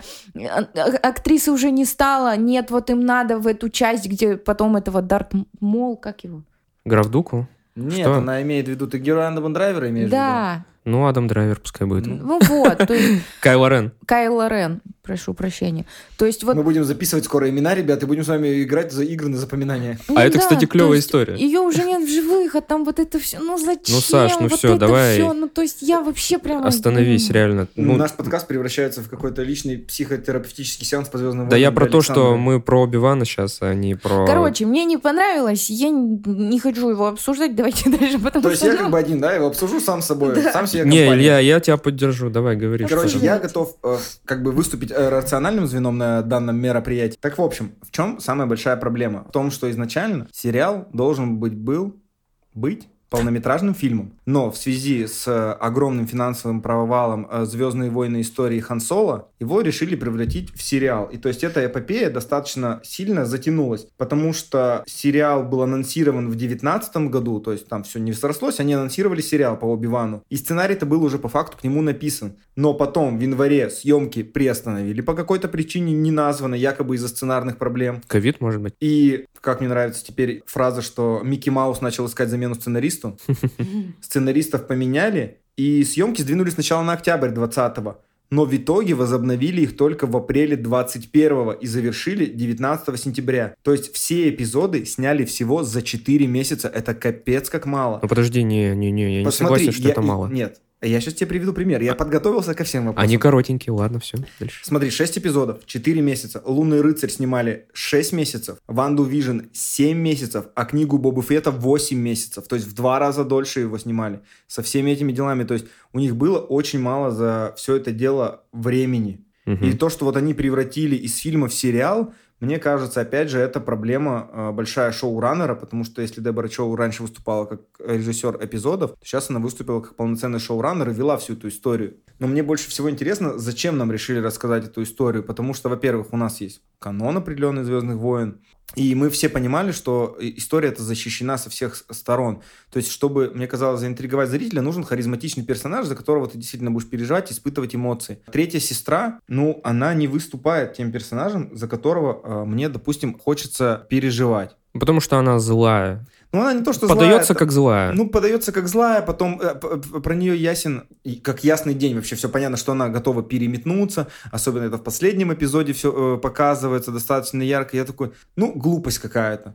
Да. И было интересно только вот как раз заявленная встреча Оби-Вана и Дарта Вейдера, потому что мы знаем, что вот есть третья часть, там вот ты мне был как брат, вот это все. А потом четвертая часть, где Дарт Вейдер и Оби-Ван снова столкнутся. И ты такой, а что вот между ними происходило все это время? То есть они же оба живы, оба во вселенной, они понимают, что они где-то здесь, где-то рядом. И вот это было прикольно посмотреть, что там между ними драка, то есть что конфликт между ними жив, что Энакин вот это говорил, что это типа не ты меня убил, это я себя убил. Вот это, это, ну это было можно обойтись одним эпизодом. Показали бы один спешл про Оби-Вана.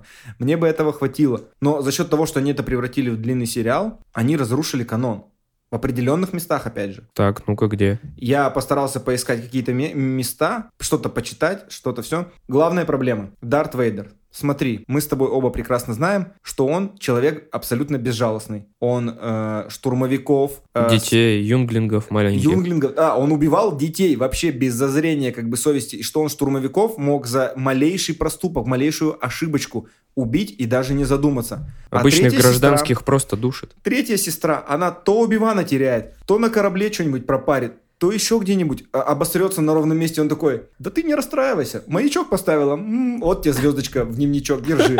Ты такая хорошая у меня, молодец, стараешься, я вот тебя ценю. Я такой, ты гонишь, что ли, блин? Ты людей за меньше убивал. Она косячит на ровном месте. И что она за особенная такая? Почему ты ей как бы ее выделяешь на общем фоне? Опять же, она знала его истинное имя, что это Энакин а кто в фильмах и, и там сериалах об этом знал, он их кончал на раз-два, потому что его истинная личность должна быть скрыта от всех. Это как бы защищенная биография в галактике. Опять же, да живи спокойно, тут у меня ходишь, я даже не, он даже не подозревал, что она там хочет его убить. Я такой, блин, да что за дела-то какие-то, блин, ты что, вообще под ноги не смотришь? Он вообще какой-то неидейный в этом сериале, потому что в фильме он прямо заряжен вот этим темной стороной силы, он как будто зомбированный там, то есть от того прекрасного юного парнишки, влюбленного в свою прекрасную супругу и детей, ничего не остается, потому что личность разрушается, и он становится Дарт Вейдером. А здесь он такой, ну вот Илья правильно говорит, какой-то очень сердобольный. Он Оби-Вана в этом фильме, я видел, ну, по каким-то моментам, он мог убить его тысячу раз. Там, когда костер между ними. Когда ты, костер. Ты что, костер не можешь обойти? Серьезно, обойди костер и убей его. Просто добей. подуй. Ты можешь его силой поднять Оби-Вана к себе, перенести и убить. Что за дела, чувак?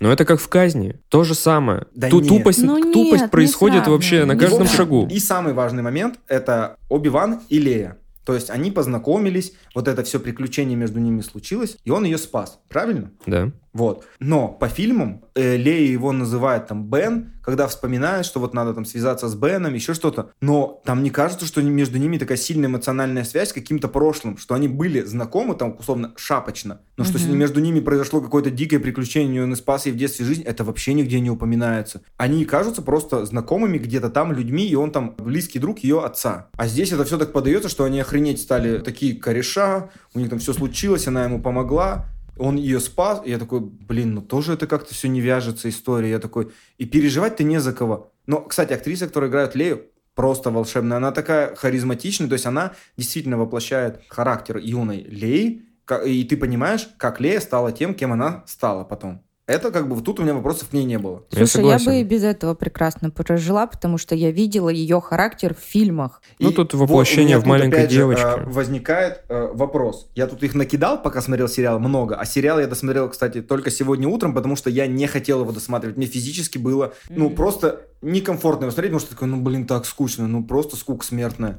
И у меня появилось э, несколько вопросов. Первый вообще, что зачем снимать сериал, который по факту собой представляет огромный филлер? Ну зачем? То есть ради денег, понятно, это логичный ответ, как бы, ну и... Но они и собрали, они и собрали, ты сам знаешь эту новость. Да. Э, рейтинг на кинопоиске на MDB, он чуть отличается, потому что на MDB есть возможность ставить рейтинг каждой серии, которая выходит на кинопоиске. Такой возможности пока что нет, возможно. И там явно спад. И у них с каждой серии был спад. С каждой серии падал рейтинг все больше и больше. И я такой, то есть, Дисней, вы продолжаете все это снимать, вы выпускаете каждый месяц по большой супер премьере, но, опять же, зачем? Вы нас просто заманиваете качеством. Нас, э, там, взрослых фанатов саги, потому что мы, как уже с вами говорили, на Дисней подписано большинство людей, которые не имеют детей. Но зачем? Вы нам не даете тот качественный контент, за который, там, условно, людям, проживающим не в России, где Дисней Плюс э, авторизован, а за который они платят. И я такой, блин, ну зачем? Ну зачем все это делать? Я говорю, это еще возник вопрос в прошлом месяце, когда выходил «Лунный рыцарь». И опять же он возникает здесь, в этом месяце, когда вышел Оби-Ван.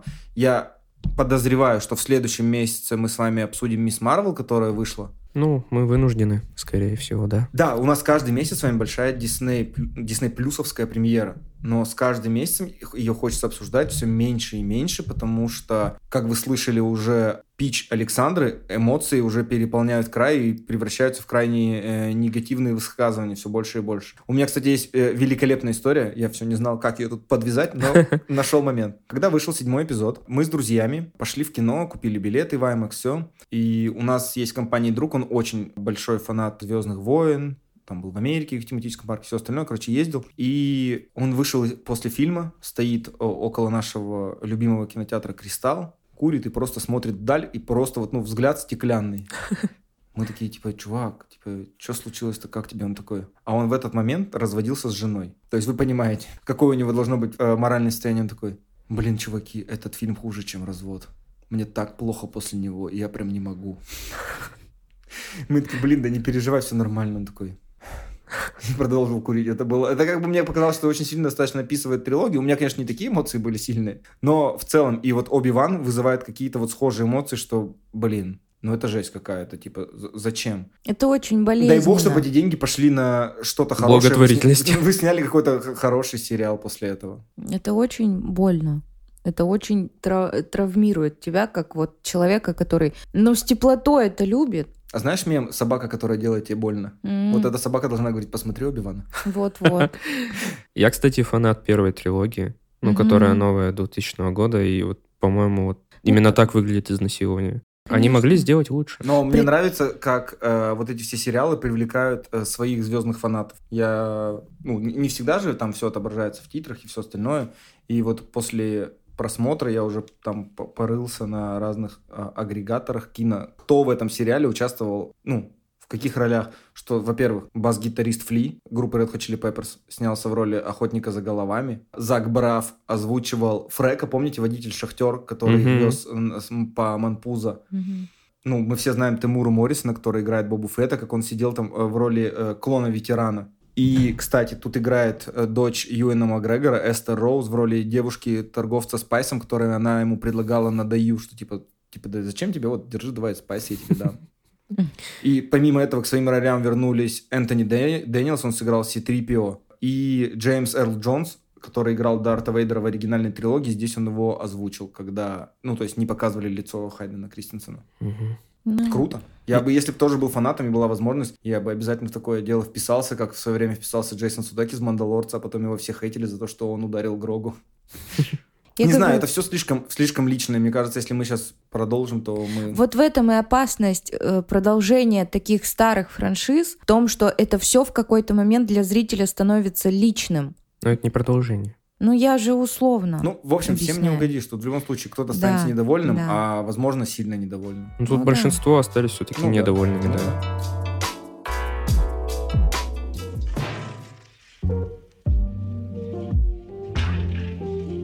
Итак, дорогие мои подкастеры, Доктор Стрэндж, мультивселенная безумие и его мультивселенно-безумский сценарий и ход истории. В общем, в связи с тем, что сюжет соответствует заявленному названию, то краткое описание будет действительно кратко. А, в начале фильма доктор Стивен Стрэндж и Вонг спасают от гигантского одноглазого осьминога Америку Чавес, которая попала а, в нашу вселенную, открыв от сильного испуга портал. И пытаясь спасти свою новую от знакомую от неизвестной силы, которая охотится за ее суперспособностью, Стивен вместе с Америкой начинают искать способы, чтобы разобраться со сложившейся ситуацией, спасти ее жизнь и вернуть обратно в ее родную исходную вселенную.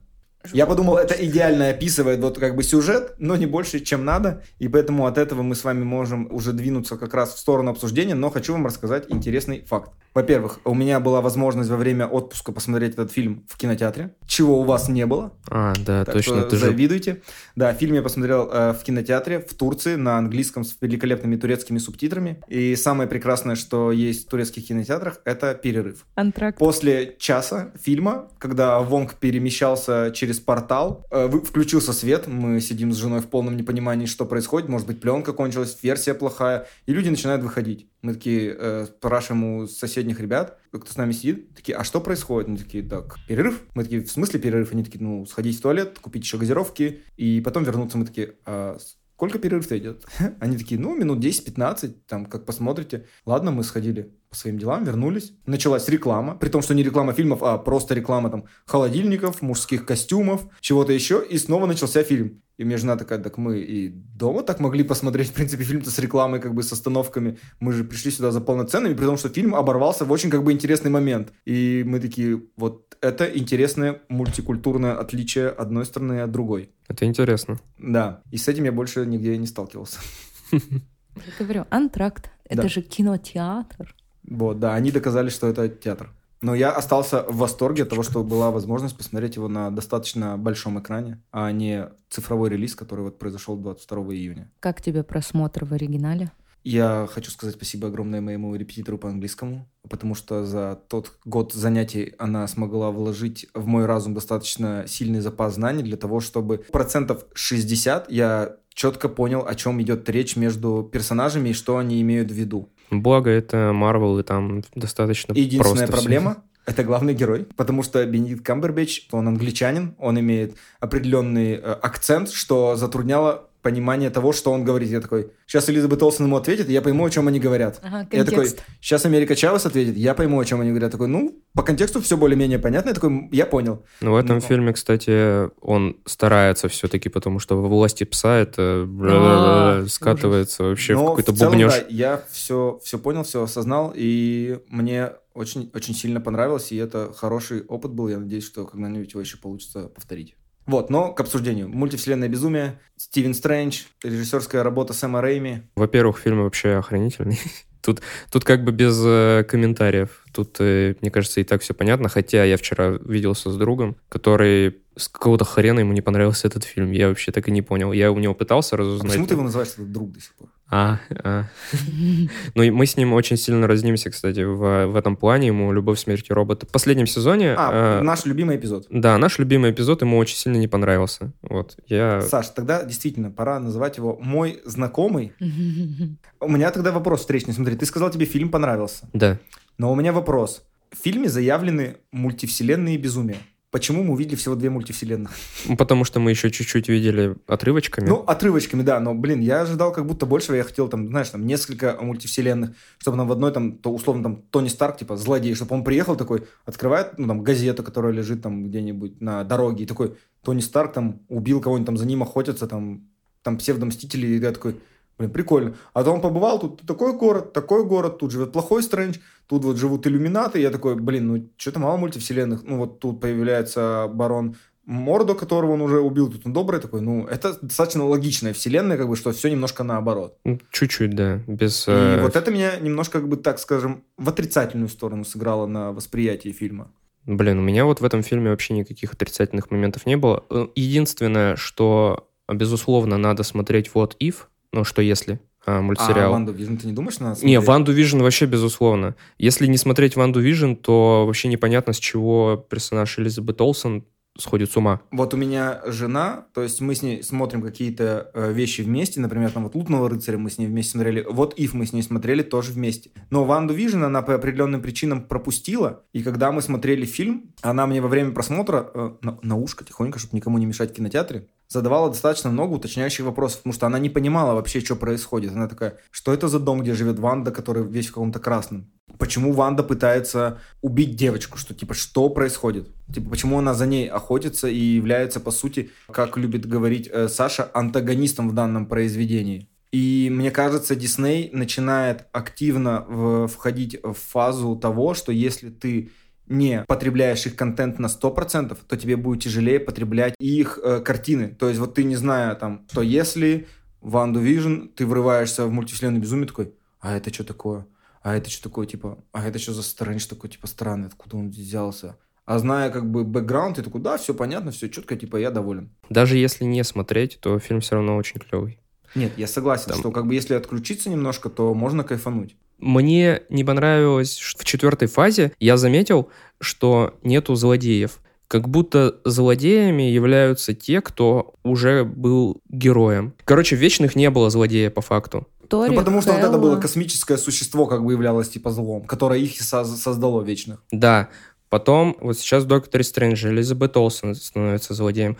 А в Спайдермене тоже, по сути, нет злодея, там вообще какая-то... Они возродили всех старых, по факту. Ну почему? В предыдущем фильме был Мистерио. Но нет, мы говорим по последнюю фазу, А, последние все ну, фильмы, ну в которые- Торе последняя злодейка была Хель. Но она тоже была в той Это, фазе это еще. та фаза. Это еще та фаза. Да. А, ну новый не Шанчи тоже, получается, отец Шанчи Да, злодеем то есть он является. просто тут же как бы, да. Вот я вот такой вот заметил факт, и, странно, странно это как-то все выглядит. А кто, хорошо, тогда Может, другой вопрос. А кто впереди? сейчас флагманский супергерой во вселенной? Тоже нет понятия. То есть Тони Старка нету, а, нету Черной Вдовы, и Капитана Америки нету. На кого сейчас ставка-то будет основная? Потому что Стрэндж в этом фильме, он как будто немножко чуть на втором плане, что это как будто, кажется, должен был быть Алая ведьма в мультивселенной безумие доктора Стрэнджа. Потому Да. что по факту э, как бы закрывается ее полностью история в этой картине. И на кого сейчас основной будет сделан упор у Марвел, опять же, ну, возможно, Человек-паук. Капитан Марвел. Ну, она пока нигде не появляется, ее фильм Мгм. еще толком не заявлен, как бы, и она даже нигде тут не появляется ни в сценах после титрах, ни в каких-то мимолетных штуках. Ну, вот, опять же, Мисс Марвел сериал мы еще не видели, и поэтому не Мгм. знаем,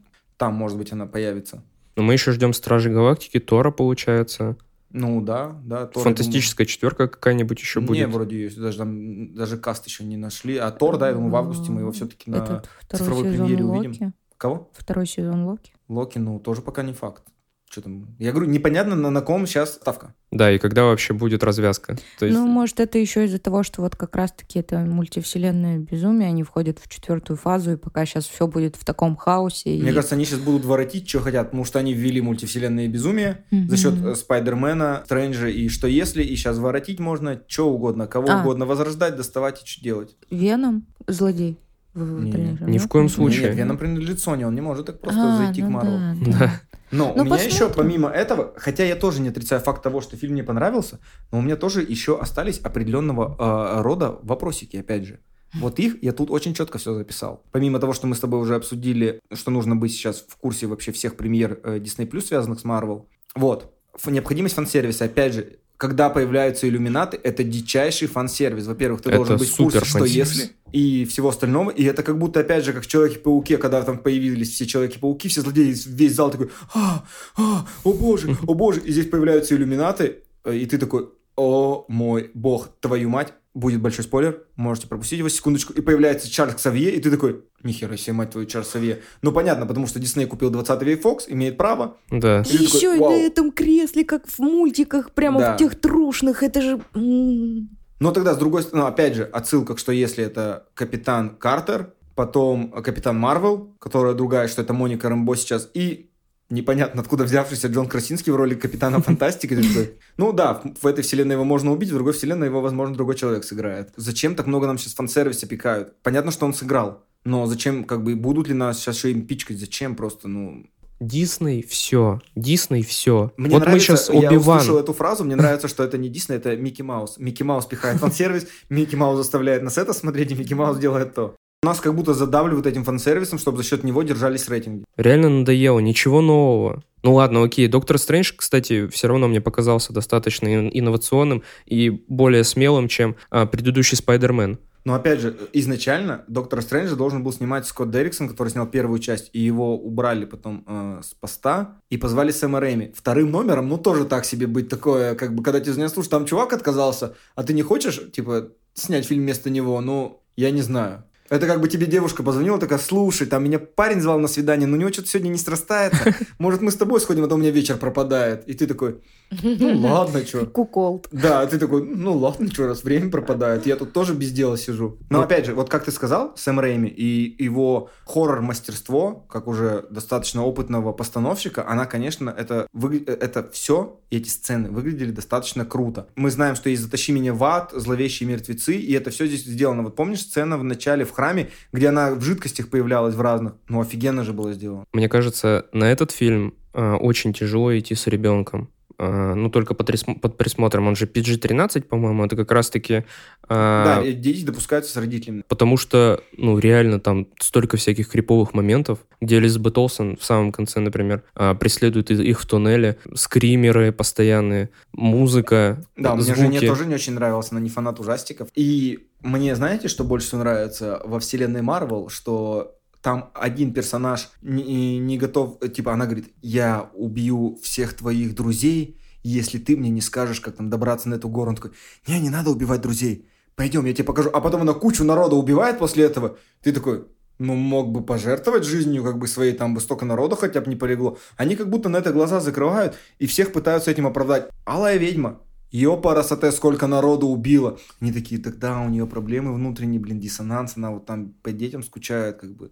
Ну, мы можем ее понять. Я до последнего думал, что это вообще не алая ведьма, а это какой-то дух в нее также вселился, понял? Типа из другой вселенной. Мгм. Что это та наша, э, там, алая ведьма, настоящая, которая добрая и так далее. Ага, А в у неё неё вселился- самолет летит, а пилота нет. И как бы так все легко закончилось, типа, вот, да, Алая ведьма, она там простите, опять же будет большой спойлер, она тебя убила в конце, завалила камнями, и они такие, давайте храм восстановим. А люди, то, что умерли, хоронить как бы надо, народ как бы скорбеть, там, у вас друзья там умерли, типа, нормально? Типа, ну, окей? слушай, этого очень много было и в фильмах про Железного Человека, и про где Мстители, когда вот как раз э, включались в сюжетную линию персонажа Алой Ведьмы э, с ее братом. С Петру. С Петро, да. Там же тоже целый город. Ну, извини меня, город, страна, по-моему, там вообще. Ну, просто, я говорю, ей... Нет, просто здесь ей конкретно все это на тормозах пускают. Мне вот это не понравилось. Типа, она Возможно- же раньше с нами была. Нет вопросов к этому, потому что я, ну, помню, как закончился сериал, и на каких, и- извиняюсь, нервниках она там. Но она там же хотя бы никого не убила, она освободила людей. То есть люди все помнили, но да, она их но освободила. этот э, Ковен в ней проснулся, этот, так сказать. Мгм. То есть алая ведьма в ней проснулась. Фильм понравился, но есть вопросики. Вот такой у меня Ну, э, какой-то итог. Ждем продолжения, чтобы... Марвел уже любит потом отвечать на эти вопросики. Ну, Не факт. нет. Да, фильм, безусловно, клевый, его стоит посмотреть. Он выглядит охренительно, он очень стильный, особенно, блин, вот драка, где, понял, эм, звуковыми эффектами, Да, нотами не дрались. нотами, и как это как бы и в звук попадает, это очень стильно, очень клево. Но это, мне кажется, как раз плюс того, что зовут опытных постановщиков, такие как Сэм Рэйми, потом, э, что Райан Куглер, который снимал «Черную пантеру», что они берут сейчас э, таких уже постановщиков со своих стилями и доверяют им в этом плане.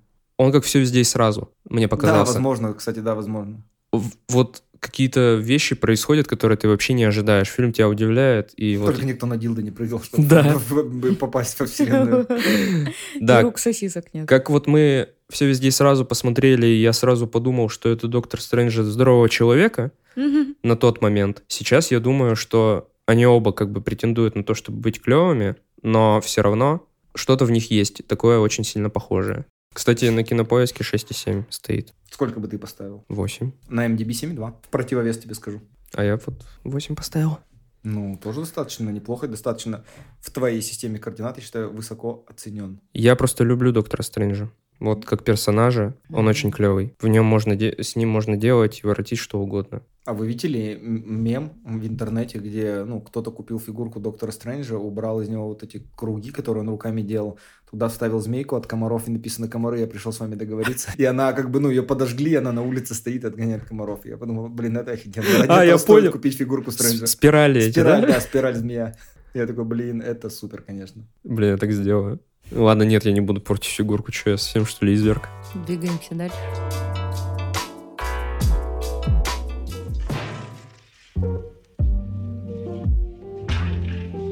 Да, давайте пойдем к нашему номеру 6. И тут неожиданно с описанием врывается Александра. Да, фильм от студии А24, нашей любимой, потрясающей. А, премьера состоялась 23 июня. Род мужской. А что самое неожиданное, ты не сказал, что премьера состоялась в российских кинотеатрах? Сюжет кратенько. Недавно овдовевшая женщина, главная героиня, уезжает в тихий английский городок, надеясь прийти в себя.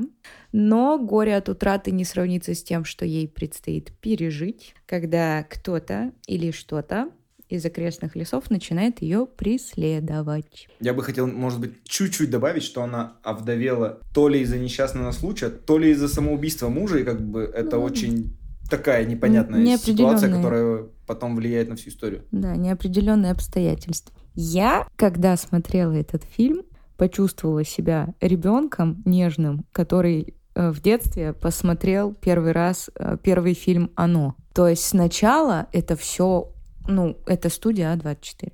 Очень красиво. Местность, этот криповый дом, куда она приезжает. Красивый дом, ты чё? Ну, для меня он потом в дальнейшем станет криповым. Это яблоня потрясающая. Это сцена, когда яблоки с нее в дальнейшем сыпятся. То есть какой это ужастик! Ужасный в плане не того, что это плохой фильм, а того, насколько я вообще сидела и боялась. Это как, ну, я не знаю, как подобрать слова, потому что, ну, как бы мне сначала, ну, становится понятно, когда вот, э, что будет какая-то, ну, психоделика такая м, лайтовая, когда он ей говорит про яблоко, про запретный плод на Блин, кухне. это так было на поверхности, Да, когда она но- пришла и сорвала да, яблоко, да, и такой, да, ну, да, блин. да, но вот это его улыбка маньячинская, вот это вот, ты такой типа, ну понятно, что-то тут не так, двигаемся дальше. Меня очень заставил просто так, типа, что происходит? Ее разговор со священником.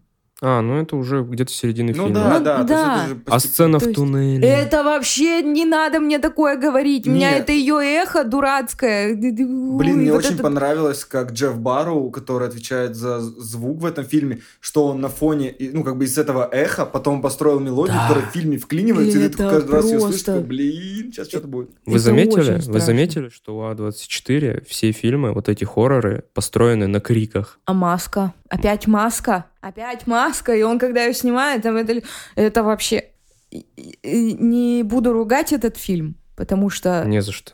Но я не смогу кому-то его посоветовать или еще что-то, потому что я, наверное, единственный любитель ужасов среди своих друзей и знакомых, потому что все остальные у меня нежные, так сказать, и стараются себя не травмировать. Нежные ветки. Подожди, мы твои друзья, ты говорила на балконе. Я про тех, кто не искушен кино, как мы с вами, которые э, обсуждаем их, да, добровольно друг с другом.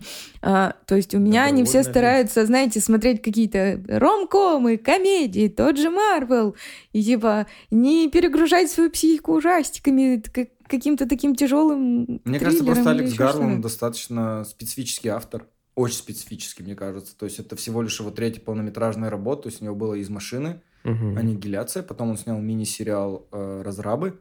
И вот сейчас выходит третья, получается, его работа, когда первый раз мы вообще ее застаем в кино, это вот «Род мужской». И поэтому, мне кажется, он не для всех. У меня есть два вопроса. Первый, я немножечко не поняла название, не в оригинале, оно просто мэн, мужчина, что вот как у нас перевели род мужской, и мне очень интересно ваше отношение. Как вам развязочка?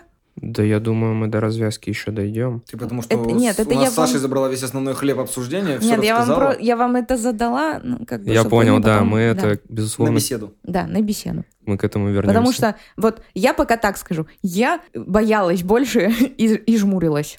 Окей. Я ходил на это в кинотеатр, естественно, куда Мгм. я еще мог ходить. Кстати, нет. Я мог это посмотреть дома все равно, потому что он вышел в тот же день, как я пошел в кинотеатр. Сами знаете где. Это что такое что за место? Сами Это, знаете, это где. наши незаконные с ним эти каналы. Да. Я тоже ходила в кино. В общем, Мне да. кажется, об этом не стоит говорить. Да стой. Да, без разницы на самом Ты деле. забыл, это больше не серый бизнес и незаконная Не контрабанда. хочу поддерживать такие мероприятия. Не, мы осуждаем, безусловно. Осуждаем. А Осуждаем. я вас осуждаю. В общем, я стоял в семье, и мимо меня прошли две девушки с э, ведром KFC, и я сразу понял, что что-то здесь не так, что мне не повезет, потому что я хотел купить билеты на это кино через приложение. И в тот день, как раз э, во вторник я ходил, билеты стоили по 170 рублей. Это какая-то программа. я- акция, акция. акция, вторник. да. Счастливый вторник. Да, я подумал, блин, у меня еще есть баллы, я хочу это все объединить и вообще прийти и просто за 0 рублей посмотреть это кино. Ну, так сказать, времена тяжелые. Я пришел в кинотеатр, я выбираю билеты. Во-первых, очень много людей было в зале. Мне, Илья, как тебе не повезло. Да, мне повезло, я пришел в четверг, в премьерный день, у меня была возможность посмотреть его днем, я был в час на сеансе, я был один в зале, я такой, вау. Это вообще, я тебе так завидовал в тот момент, потому что я, во-первых, люблю сидеть в самом конце посередине, ну, у меня такая фишка, чтобы сзади меня никого не было. Но тут так не получилось. И кто, вы думаете, сидела, сидели рядом со мной? на Можно то- я отвечу? Это девушки с KFC? Это девушки с KFC. И когда а, муж главной героини падал с балкона в самом начале, они смеялись. Тетки. Вы понимаете, я уже был заряжен на негатив. Фильм мне очень сильно понравился. Я обожаю студию А24, Мгм. я обожаю солнцестояние. Вайбы абсолютно те же самые. Ну, не знаю, слушай, знаешь, мне что показалось? Что поначалу, да, то есть поначалу это четкий фолк-хоррор. Она ходит по лесу, по полю, любуется на небо, там это все, это там музыка, вот эти вот, там типа одуванчики летят, типа да, но вот в последней трети это жесткий боди-хоррор в стиле Кроненберга, типа ты такой, блин, Это чё?» типа мама, мне показалось. Кстати, да, у меня тоже были параллели э, с мамой и еще с одним фильмом я забыл, я забыл его записать, вот помимо мамы, но да, давай. Я согласна, мне тоже вайбы вот напряжение э, с солнцестоянием, когда я смотрела, и с фильмом «Мама». Потому что в солнцестоянии, а может быть, это тот же самый композитор, но они очень сильно похожи по звуку. Вот, э, вот эти крики, которые я озвучил. Я сейчас проверю, но, по-моему, нет. Там, по-моему, другой композитор Ну, в был. общем, ход с э, звуками тот же, я согласна с тобой. Он очень пугает, он тебя прямо э, пробирает до глубины души вот это вот звуковое сопровождение, я не знаю, как это еще обозвать. Сцена в туннеле. Извини, перебью тебя вот по поводу э, психологического давления звуками. Я недавно буквально посмотрела, я подписана на фудблогера. Он был в Москве в ресторане «Кролики». И у них есть special меню «Черный лебедь». В общем, они сходили, там этот experience, и у них есть десерт, который э, вместе с приложением, то есть тебе дают, э, где скачать приложение, и там звуки. И эти звуки влияют на твои вкусовые рецепторы. И типа вот когда идет определенный звук, тебе кажется, что твой десерт стал кислее, потом звук меняется, раскрывается сладость. И как бы вот э, они это пробовали, описывали, и мне стало интересно, действительно ли это так. Я начала это гуглить, и э, что действительно есть исследования, как э, звуки влияют на э, нашу психику, и как это маркетологами используется в ресторанах, в больших торговых центрах. То есть все не просто так. Ну, То есть, конечно, да, музыка, вот. например, в торговом центре в перекрестке это определенная музыка всегда, Да, и вот я тебя- когда сидела в кинотеатре, и вот э, вся вот эта игра с эхо, с ее, да, с этими всеми криками, вообще э, звуки, постановка, вот даже этот шелест, когда он на нее несся, и она там дверь закрывала судорожно, да, и я сидела и ловила себя на мысли, что как это классно продумано, то есть видно, как качественно сделан фильм, что не просто эти скримеры, которые ты ненавидишь, потому что ты Скрипка какая-нибудь да, или там какой-нибудь типа бум-бум-бум-бум-бум-бум-бум-бум, это нарастает, как вот, я не знаю, эти э, челюсти, да, где ты понимаешь, что сейчас тадам, тадам, тадам, та да да Мгм. и вот она нападает. И как вот это вот до усрачки тебя пугает, и вот я тоже вспомнила солнцестояние, где тоже вот ненавязчивым вот этим звуком я поняла всю сложность работы вот этого, э, ну, назовем это в простой жизни, это маркетологи, наверное, этим занимаются,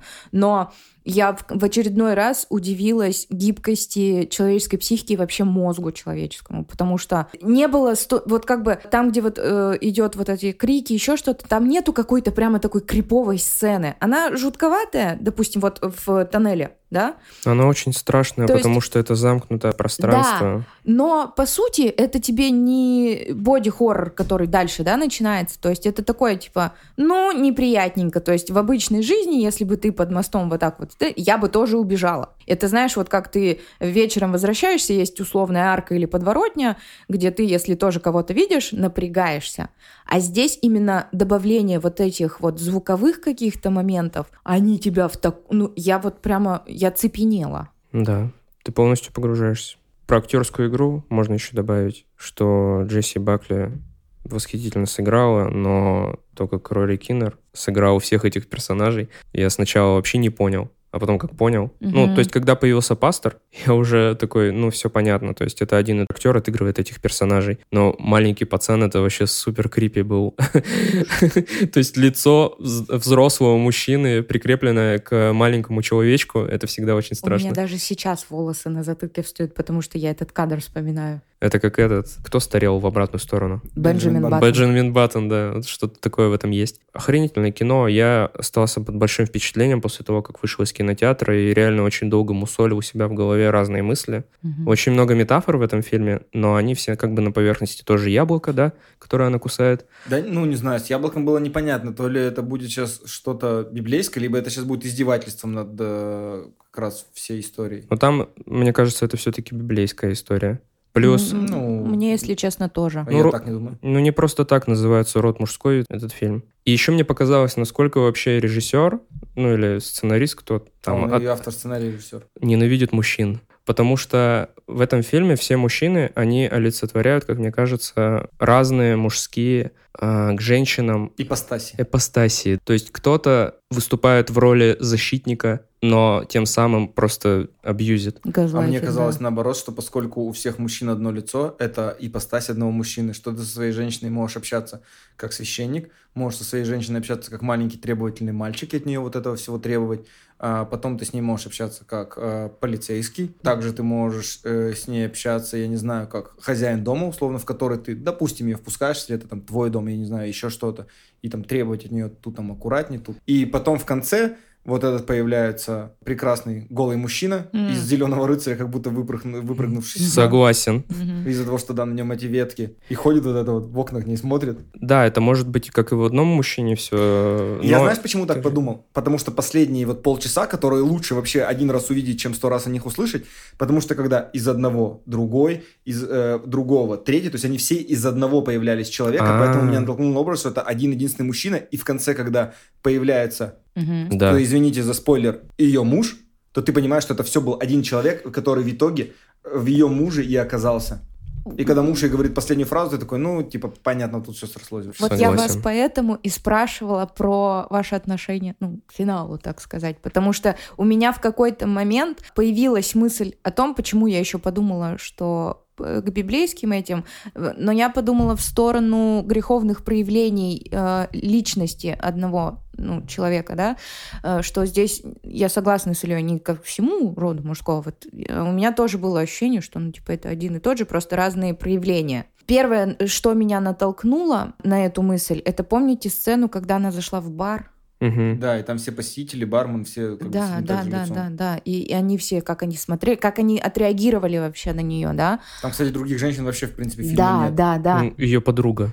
Ну- Нет, ее подруга и вот женщина-полицейский, но они как бы не активные участники действия. Они такие, как знаешь, как слу- Ну. Они такие же, кстати, как и эти мужчины. Ну, то есть, вот, это вот что в- ну, в мужчинах и феминность есть какая-то, но она такая безучастная, назовем это так. И когда вот это все в конце, ну, условно, вот так вот в одного, меня э, заставило задуматься о том, что, возможно, в конце, ну, это все сведется к одному, и что вот это все потом станет вот ее этим супругом. Как раз вот эта сцена со священником, когда он начал давить, что потому что ты не извинилась, потому что ты, то есть вот пошел этот сначала как бы под э, такой доброй, ма- под маской добродетели, такой волк в овечьей шкуре, который, ну там, да, да, а потом дав- и вот этот абьюз пошел, я такая, ёб твою мать. Ну, там все такие. Ну, я не спорю, но вот когда как бы священник, люди, которые, ну, как бы Ну, я понял, о чем да, психологический фильм, как знаете, как, э, я не знаю, отпечаток точно оставил. Потому что я вышла, когда из кинотеатра, я такая, ёб твою мать. Заставляет задуматься. Ну, не знаю, слушайте, я вообще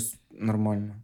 И М, Спокойно есть, вышел. Ну, мне показалось, это просто, типа, шутка хорошая. Ну, не, не хорошая, это шутка и фильм, что все мужчины одинаковые, просто она подана под оболочкой, оболочкой достаточно, ну, мрачной. И по большей части, как бы, он не с, героиней работает, режиссер, а со своей какой-то, возможно, личной историей, потому что он вот в этой всей истории, он копается как будто в себе, в себе пытается разобраться, и они так немножечко, чуть-чуть как бы в сторону ее отодвигают. И это мое, опять же, впечатление. Я задумалась немножко в другую сторону, о том, как страшно, ну, то есть вот я там, допустим, после развода не завожу отношения, потому что, ну, я немножечко боюсь там где-то наступить на те же грабли, где-то подпустить к себе человека, это мои какие-то психологические проблемы, да. Но посмотрев этот фильм, вот я шла домой и внутри себя рассуждала, что, как, блин, это страшно, что ты вроде как бы знакомишься с человеком, да, и перед тобой он один, а Любой потом священник. ну, да. условно. А потом э, начинают раскрываться вот эти потаенные грани личности, и действительно, ну, что может вылезти. И как вот полицейский, и священник, и Мальчишка. мальчишка, и вот вообще вот это вот все, и ты такой типа, блин, ты никогда не угадаешь. То есть вот э, это, знаешь, такое, не то, что я такая перепугалась и все, никогда никаких, а просто такие философские рассуждения. А я же люблю, когда ты выходишь после фильма и испытываешь эмоции, неважно, негативные, позитивные. То есть это значит, что он как-то на тебя все равно влияние оказал. И вот я шла домой, я немножко загрузилась и просто шла и в своей голове рассуждала об этом. Но он однозначно классный. То есть вот он меня напугал, мне было некомфортно местами, где-то тревожно, то есть я вот прям сидела, вздрагивала. Ну, я как бы, я бы его даже, если честно, посоветовала бы Ты же посмотреть. сама сказала в самом начале, что не хочешь его советовать. Э, Своим друзьям. А, А кому бы ты посоветовал? искушенным людям, которые любят кино и не боятся травмировать себя ужастиками. Так я думаю, они его и посмотрят как раз. Так Я вот, я поэтому сказал, да. хочу посоветовать, что... Кто смотрел «Солнцестояние», вообще сразу welcome. Да. Я после этого фильма на самом деле начал заниматься саморефлексией, потому что я мужчина все-таки. Сейчас И- должна играть песня Не, «I'm a ну man». там, там, если честно, оно ведь и к женщинам применимо. Женский абьюз, он же тоже Да, существует. этот фильм просто можно перевернуть с, э, э, иными образами, ну, аналогичными, только женскими, и перевести, ну, тоже самая история получится. Ну Конечно. ладно, просто я начал задумываться над своим вообще поведением по жизни. Мгм. Это клево, что фильм вообще может так делать. Ну, дать тебе почву для размышлений. да, это же он классно. не тупой какой-то Оби-Ван. Не- Никчемный. Алекс Гарланд вообще умеет с красиво, ну, снимать и делать фильмы про две вещи. Это красивая природа и красивые женщины. У него, А тут и было все то же у него в каждом фильме, да, это есть, что была Алисия Викандер, Натали Портман, здесь это Джесси Бакли. А Ну, ты, Илья, что? Я что? Я, Да. я. Ну ты как бы что скажешь вообще? Ну, я говорю... Ты мне- вышел из кинотеатра, я так понял, тебе что, не понравился фильм? Нет, мне все понравилось, просто он меня не настолько сильно впечатлил, в отличие от вас. То есть мысли у меня были примерно те же самые. Меня, конечно, дико... а- а- я дико опешил от сцены боди-хоррора, вот этой последней полчасовой, но про нее лучше вообще, говорю, не говорите, лучше реально один раз увидеть. А до этого, ну, это просто все, мне казалось, достаточно в лоб он всем этими вещами бьет. То есть э, там вот этот туннель как символ чего-то э, мужского, там э, вот это то, что они все с одними, э, ну, что всех персонажей, грубо говоря, у них лицо Рори Киннера, большого суперактера, и мне казалось, что это все в лоб, и я такой, блин, ну, как бы, да, понятно, и вот это финальный твист, который все уже расставил на свои места, я такой, ну, круто, круто. Я просто не большой фанат боди, боди-хорроров. Конечно, я и смотрел Кроненберга, но вот эта сцена с рукой, застрявшей э, в этом в ящике для писем, блин, это такая срань была. Я такой, ёб твою мать, просто, ой, я такой, охренеть. Это там одна из таких самых впечатляющих и, и, ну, не жутких, а физически неприятных сцен, Вот- которые я видел. вот такой- я щас такой, вжалась, блин, чтоб вы понимали.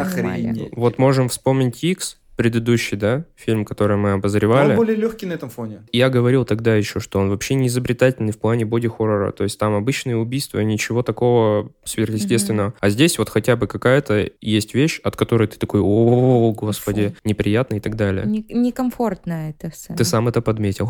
Нет, ну я X не, не могу э, оценить как боди-хоррор, потому что боди-хоррор это все равно, я говорю, это что-то ближе к Кроненбергу, типа автокатастрофы, ш- где у тебя физические метаморфозы с телом происходят. В Виксе же никаких метаморфоз не было, это был просто типа слэшер.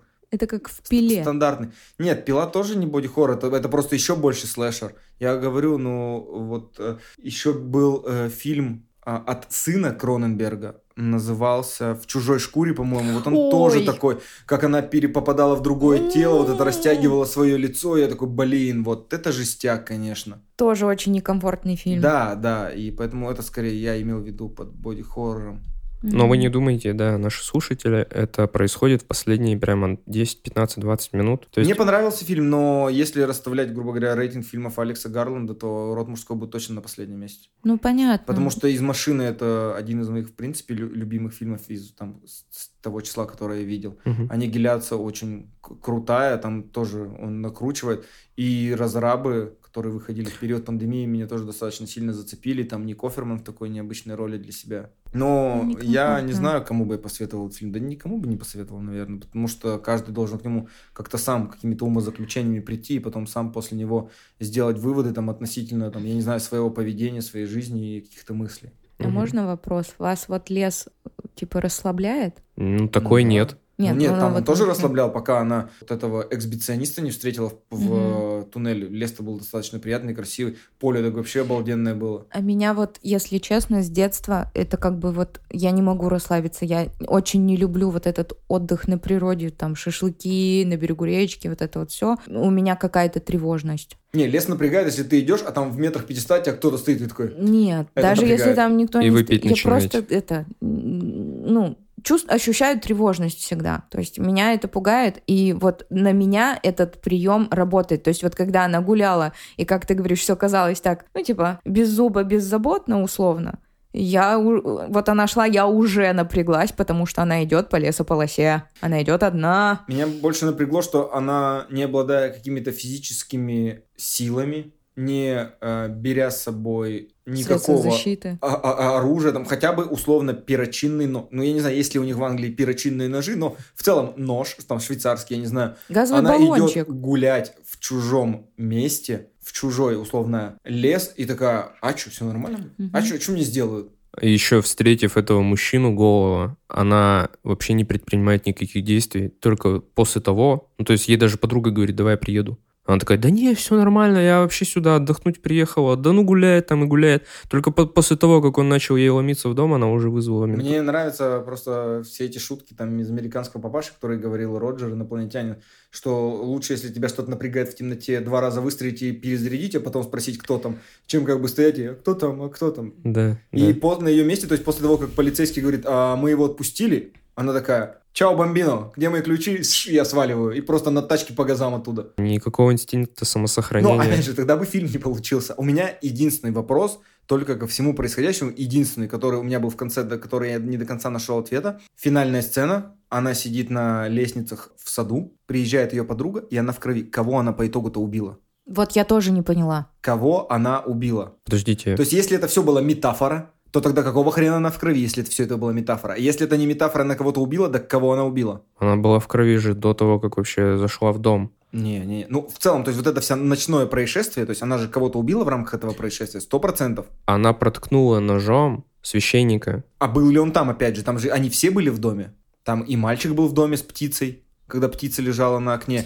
И этот Джоффри заходил в дом, который ей этот дом сдавал. И был, опять же, эксбиционист этот в доме был. И огромный мужик к ней ломился в дом. То есть, так кто, кого в итоге-то она убила? Почему она сидит вся в крови? То есть, она же кого-то убила? Потому что когда она проткнула священника, она же не, ну, не была настолько... В... А, настолько в крови. Ну, То есть, блин, когда ты- она сидит, говорю, в финальной сцене, к- кого же она убила-то тогда? Там она как будто, ну, мясник. Единственный вопрос, и все. Но если, опять же, это все было метафора, может, это просто часть... э, Ну, с мужем изм- измазалась там. Фу. Ну, в общем, Да. И в целом, я думаю, таков итог.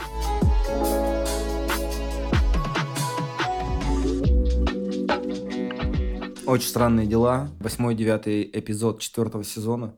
Я думаю, что тут нет э, смысла вдаваться в какие-то сюжетные, сюжетные дебри, потому что прошлый выпуск, я думаю, всех должен был подготовить, и все жаждущие уже понимают, о чем идет речь, а те, кто не в курсе, но им будет тяжело точно в это сейчас ворваться. На последних двух эпизодах, если мы начнем пересказывать, что там произошло с 11 и ее друзьями, и кто такой Векна, и кто там вообще чё кто, Кто кому... кто кому кто, кто сват, кто брат. Поэтому давайте просто- Гай- Гайдулян. Да, почему в сериале вдруг участвует Андрей Гайдулян, и как он с сериала «Саша Таня» попал на Netflix, это все тоже трудно. И парик ли это? Это все действительно трудно объяснить, так что я предлагаю просто для всех любителей и тех, кто смотрит, подключайтесь, слушайте, пишите комментарии, а все, кто не смотрел, ребята, время пришло. Первый, второй, третий и четвертый сезоны вас ждут, вы получите, скорее всего, незабываемое удовольствие, и после этого можете послушать обсуждение этих двух э, эпизодов, чтобы вам было что рассказать друзьям, возможно, поспорить с нами в комментариях и написать, что за хрень вообще. Это не Андрей Гайдулян, Так много вопросов и так мало ответов. Ну, давай первый. Честно, я устала от этого сериала. Да ее вашу мать. Я согласен с ней на 100%. Это как будто ты проводишь время с очень любимым человеком, но он тебе столько рассказывает каких-то историй из своей жизни, которых ты не слышал, что ты вроде и любишь его, но и сказать ты нет не можешь, стоп. Просто слушай, слушай, слушай, и тебя это физически уже выматывает. Это знаешь, как будто бы вот таких людей обычно называют энергетический вампир. Вот этот сериал для меня был энергетическим вампиром. Он красивый, все в нем прикольно и, и как бы классно, и я смотрю, как актеры растут, охереваю, как быстро люди растут и взрослеют. Я просто, я устал, он меня вымотал. И как долго? Вроде два эпизода. А реально всего два. То есть до этого было семь, тут всего два. Но реально выматывают. И вот у меня один вопрос к одиннадцатой. Ну вот, то есть здесь с клинической смертью она как бы такая, «Фу, я суперсильная, я все могу. До этого четыре сезона. Ты чё, блин, где была? Ты что делала? В смысле, а что тебя У волнует? нее были силы же? Нет, смотри, она же ее вытащила из клинической смерти за счет положительных воспоминаний, которые их объединяют. Если у нее с кем-то нет положительных воспоминаний, она не может человечка вытащить оттуда. То есть того же, э, например, будем говорить, Андрея Гайдуляна, она не могла вытащить, потому что у нее с ним ничего общего нет, вообще никаких Не воспоминаний. связывает, да. Да, поэтому единственное, кого она смогла вытащить, это Макс там, или это был бы там, я не знаю, Лукас. Ну, Гайдуляну жалко, конечно. Уилл, вы заметили вот этот напряженный момент, когда он показывает постер? Ну, в Ну, смысле, картину. по- картину, да, которую он нарисовал, и говорит, что это одиннадцатая попросила его нарисовать такой сюжет. У них нет с Майком какого-то... Вот у него нет ли к Есть. Майку любви? Я такой... Он заревел, чел, это «Да, прямо, да». это Я на такой, поверхности. «Блин». Я такой, черт, что за фигня, чел? Типа, что такое? Это реально? Или мне, может, это кажется? Мне потом такая жена, мне тебе не кажется? Я Не об этом кажется. самом думаю. Причем, оказывается, это было все это время, вот эти напряженные моменты а, между ними. Ты не заметила, Саш? Я не... Я как бы, знаешь... Когда они в фургоне, а- он показывал картину, и потом заревел. Да, я понимаю. Там одиннадцатой даже не было в картине. Что он их сердце? Да. Ну, я просто не воспринимала это так, как вы, наверное. Потому что я просто... Ну, я себя насиловала тем, что это надо смотреть. Мальчик влюбился. Да. Я не Мгм. спорю. Мгм. Ну, просто... Но на самом деле, какие общие впечатления от финала? На самом деле, э, было понятно, к чему идет весь сериал, что они в какой-то момент действительно все объединятся, их объединит Хоукинс, как там главная точка притяжения всех героев. Единственный остается вопрос, что будет в пятом финальном сезоне? Они уже все здесь. По факту, межличностные отношения они уже все с собой решили. Хоппер с 11 парни, грубо говоря, между собой все примерно разобрались, то есть у них нет такого разобщенного э, коллектива, потому что и Лукас все понял, что эти баскетболисты были отстой, и вот его пацаны, они как бы тру, и я буду с ними. И, грубо говоря, и Дастин понял, что больше не стоит опасаться 11 как он ее опасался в первом сезоне, и они уже все вместе, их как бы объединяет одна цель. То есть, понятно. Но как, как они между собой-то будут взаимодействовать? То есть им нечего решать между собой, как будто никаких межличностных э, конфликтов. Ну смотри, в начале четвертого сезона мы узнаем, что Лукас оказывается баскетболист. Ну, Ну так тебе то же самое сделают в пятом сезоне, и окажется, что там Дастин, я не знаю, что-то, что-то у него какая-то Не-не, новая подожди, фишка они появилась. осознали то, что классные они только когда вот они вместе, что они друг друг друга классные, что им не нужен кто-то другой извне, и им не нужна какая-то псевдопопулярность, чтобы быть классными. То есть они же это все все вместе осознали. Мгм. Дастину и Майку этого не нужно было. Они были в этом в Hellfire Club, все было окей. Лукас это осознал, присоединился. То есть они все друг друга простили, все.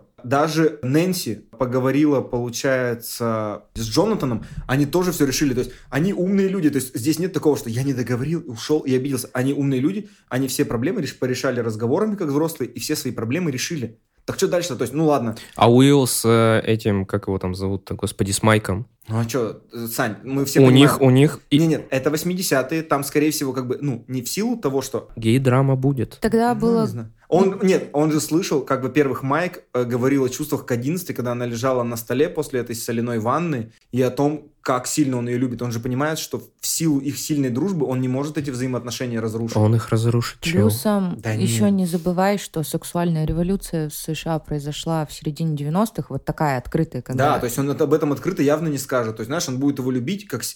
Он будет его любить как друга. Мгм. Ну, И, посмотрим. короче, непонятно, что Ну. как бы произойдет. То есть, понятно, будет какая-то битва, то есть, потому что уже пепел падает, вот этот Мгм. белый пепел. Мгм. И Векна, видимо, придет. Блин, Сань, нельзя такие вещи вырезать.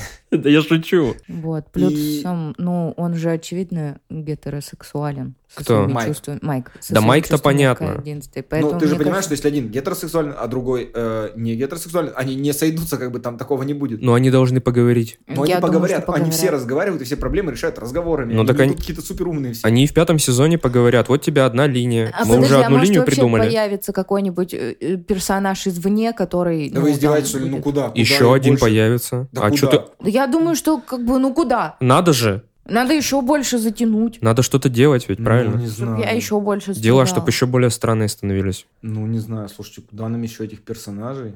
Мне вот интересно, Аргайл-то и так уже, блин. Типа, че, кого, бро, пицца? Кому? Ну, Он, кстати, задолбал А уже. если мы тебе дадим пурпурную пальму, чел? Он слишком плоский. Он как будто в одном своем образе. Ну, может, И он не в пятом развивается. сезоне раскроется. Раскроется. Вот тебе еще одна линия, Илья. Саша еще накидывай.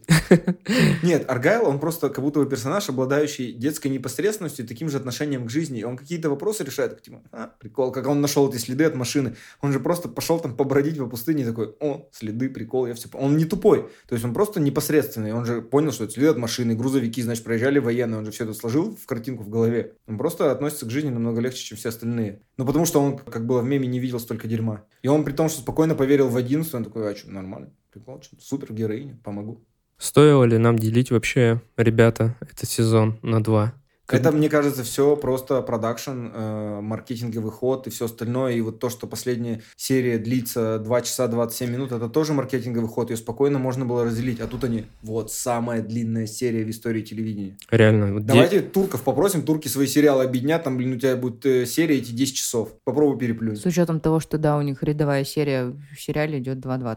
Ну, попробуй переплюнь. Великолепный век, когда три серии в одну объединят. Ой, ужас. Ребят, я в любом случае доволен этим сезоном. Нет, я тоже доволен. Я вроде их и люблю, но вот, блин, ну как-то их было много. Ну вот я говорю, все супер, но я устала. И есть вопрос, опять же, к 11. Не по вопросу, потому что почему она не вытащила там остальных, если кто-то умирал, а по вопросу. Ты ее вытащила из клинической смерти. Так, а почему ты ее дальше не смогла излечить? Ты вот столько сил набралась, ты осознала свою мощь, а со всем остальным почему ты не помогла? Макс, Макс же самая лучшая, самая красивая, самая вообще... Да она вообще какая-то странная. Кто, Макс, 11 Нет, 11. Типа, пом- помоги, помоги ей. Кстати, я все-таки между, в перерыве между выходами двух частей четвертого сезона нашел все факты о том, как собирался костюм Векны. Ш- э, Гримеры приходили к трем утра. Приходил актер, который играет первого и Векну. Садился, его гримировали 7 часов, потому что в 10 утра начиналась смена съемочная. И Вау. начинались съемки. Да, я тоже Семь часов. смотрела. И после съемок полтора часа уходило на то, чтобы это все с него снять. Я еще смотрела, как они делают эти заготовки, как они эти формы, молдинги лепили для того, чтобы отливать, потому что, раскрою секрет, он клеится по частям, Да, на тело по частям состоит из латекса и силикона. Было, я тоже видел, это было круто. Но Вот. я не представляю, сколько надо иметь терпения, чтобы вот так вот в кресле сидеть неподвижно, пока на тебя все это наносят. И я в который раз аплодирую этим людям стоя, потому что вот это то, чем я люблю заниматься и чем я бы хотела заниматься, но в Перми это, к сожалению, мало кому надо, и только в Хэллоуин. Но сейчас не об этом. Что я же, помните, говорила, что я-то думала, что это как бы CGI на него накладывают, что он в зеленом костюме, и его как голума потом рисуют. Нифига! И вот в который раз ты, то есть уже зная, что это костюм, уже зная информацию, как этот грим на него ле- лепился, как сколько человек было задействовано, какая-то вообще титаническая работа, и я считаю, что она, ну, эти гримеры должны получить хоть какой-нибудь Оскар. Какой-нибудь приз теле- телевизионный Эмми за грим. Да, да. То есть такое, они прямо молодцы, но насколько он жуткий и реалистичный, э, вот этот вот его взгляд, вот это Это вот круто. вообще. А мне казалось, что у него настолько линзы туманные, вот они такого молочного цвета, он вообще видел как бы среди них, или он просто говорил в точку, то есть ему Милли Бобби Браун, грубо говоря, голосом подавала знак, где она, и он в эту точку говорил, потому что мне казалось, что сквозь эти линзы вообще ничего не видно. Не знаю, ну, про, ну, как бы жуткий. То есть я прямо вот, когда меня в детстве попугали бабайкой, я поняла, что вот таким я представляла себе бабайку. А еще, ребята, у меня есть э, статья для наших э, слушателей для Telegram, где э, фанат игры Dungeons and Dragons сравнил топ, ну, всех, во-первых, монстров называют в честь монстров из игры Dungeons and Dragons, и он сравнил с описанием их в игре, как они выглядят и как они выглядят в сериале, и расставил их в определенной иерархии, кто наиболее близко попадает в своего героя из игры. И вот Векна, он э, попадает на 8 из 10, как написал этот парень. Я могу это скинуть, и мы выложим в телеграм-канал, чтобы те, кому интересно, сравнили эти описания. Конечно, обязательно. Обязательно. Помимо этого, поскольку я достаточно люблю духоту в комнате, э, могу рассказать такой момент, что музыкальное сопровождение, которое было в сериале, оно было связано с событиями, когда Эдди Мансон, чтобы привлечь вот этих летучих мышей, на крыше трейлера играл песню. Это была не просто песня, это была песня группы Металлика. Она называется Master of Puppets с их одноименного альбома и была посвящена Векне, потому что вот этот доктор, папа для 11 он называл как раз, что номер один, он был кукловодом этих особенных детей, что он 11 использовал как куклу, и то есть он как раз есть этот Master of Puppets. Нифига себе. И самое, что меня больше всего заинтриговало в конце, когда начались титры, я услышал достаточно знакомую мелодию и решил дослушать титры до конца, чтобы понять, что это за мелодия, потому что не сразу э, сообразил. На финальных титрах играла песня Spellbound э, группы Siouxsie and the Benches, и в, э, с английского перевода это выражение переводится как «под властью заклятия», и в припеве песни поется о том, что мы все заколдованы и находимся под властью заклятия, как раз э, связано с нападением на Хоукинс, которое мы увидели в последних кадрах. Я подумал, это очень крутая работа. Человек, который занимается саундтреками, подбором песен, как он всеми этими песнями подвязывает сюжет. Да к этому всему вопросов нет, почему так затянуто. Делать с паузой и, блин, такими длинными сериями. Это ведь не комедийный Это сериал. маркетинг. Это Я маркетинг. понимаю, это как бы Чтобы ритори- это- подписочка... Интрига. Э, Это риторический вопрос. Это вот просто... Ну, я серьезно, я вот последнюю серию досматривала в три захода. Три захода. Настолько сильно я прямо уставала. А что такого, чё такого в этом? Ну, ирландцы мы там можем тоже делить. Кто-то залпом его смотрит, пять часов эти. Что такого-то? Ну, посмотрел ты в три захода. Ну, просто Что такого-то? Просто зачем? Как бы ради марке- маркетинг ради маркетинга это как бы, ну, не очень прикольно. Что, два с половиной часа Ну с- да. эпизод? Да нет, вот два с половиной часа, не знаю, маркетинг это или не маркетинг. Ну, То, что в общем, поделили-то, это понятно. Ну просто они же это так сильно освещали, что Да. последний эпизод 2.27, типа, вау, круто, необычно, говорю. такого никого не было. Ну, это как меня- фин- фильм прям. У меня нет претензий к э, сезону. Я не говорю, что мне не понравилось. Я просто говорю о том, что очень вымотал, что я просто устала. Да, я вижу. Я как бы хочу сделать перерыв с этим сериалом, потому что... Сейчас, я думаю, Щас- на годик-два, но просто дети очень быстро растут. Блин, Макс уже двадцатка. Ну и слава богу. Ну, не Макс, Сейди Синк уже 20. Ну да, да. Макс-то, понятно, все там растет по сериальным нормам. Сань, ну нет, с тобой-то все понятно. Ре- ребят, пожалуйста. Сезон хороший, да, ну, устали и устали, боже. Продакшн охренительный. И пошли нахрен из моей студии. Пят- пятый сезон ждем. Что, все отлично. Просто, чтобы ты понимал, Звук охренительный. Ребята крутые. отдых был тем, что я включала себе новый сезон «Пацанов». Тоже клевый, кстати. Обожаю, обожаю. Зря мы его, кстати, не берем. Ну ладно. Ладно, это Ой. все... Лирика. Это, все очень странные. да, это странные лирика. дела все. Так что, смотри, Александр, что у меня есть для тебя сегодня. Ты начинаешь первый нашу великолепную карусель. Да. чем мы так Он Мы перешли? договорились в прошлый раз начать с меня. Нет, нет, начнем с него, потому что он каждый раз выбирает последний. Такой, блин, тут слишком классно, слишком классно, хочу постер, хочу постер. И мы уже два выпуска смотрим на постеры, которые он выбирает. Так что пусть он начнет самый первый, чтобы выбор был у нас с тобой более Вы обширный. тоже Давай. выбираете, вы же, вы отсекаете. Нет, нет, давай начинай. Казнь, невыносимая тяжесть огромного таланта, Спайдерхед, Оби-Ван, Доктор Стрэндж, Род мужской или Очень странные дела. Так как я ответственно отношусь к карусели, реально, для меня это не просто игра какая-то, это не шутка. Я серьезно определяю последнее место и первое место. Полностью ответственно отношусь к этому. И у меня сейчас на кону стоит Оби-Ван и Спайдерхед. И я не знаю, что из них более ублюдское вообще. Я не посмею Макгрегора поместить на последнее место, поэтому Спайдерхед. Оби-Ван. Невыносимая тяжесть огромного таланта. Нормально, нормально. Я почему-то в Санином выборе вот уверен на 100%. Ну, казнь. Ах ты Да вот сволочь. на 100%. Ну, ты Да, чё? Илья... Я понял, что он понял.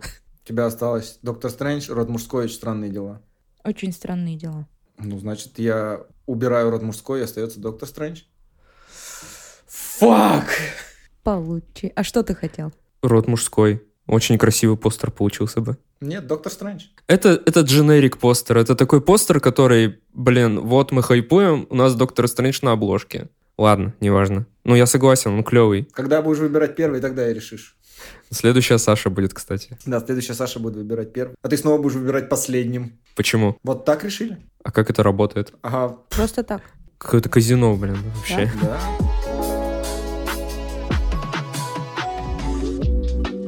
Ну, а из того, что было не в списке, вот я посмотрела, я пересмотрела все комедии с Адамом Сэндлером, А их ровно 1 миллион 686 тысяч 343. потому что я что, люблю еврейских мужчин, неважно. Так что мужчины возраста старше Адама Сэндлера тоже можете писать. Свожу вас к окулисту. Это... Какулист? Ага. Все, остановись. Пацаны, новый сезон. Очень крутой. Э, Советую смотреть только в озвучке «Кубик в кубе». А я в оригинале. Вот. Ну, А для я в тех, моей. ну, я для тех, кто смотрит с русским дубляжом. Вот. А я совсем забыл, что у нас есть такая рубрика в конце. Я начал месяц назад, специально готовясь к тому, что выйдет финал. Лучше звоните Солу.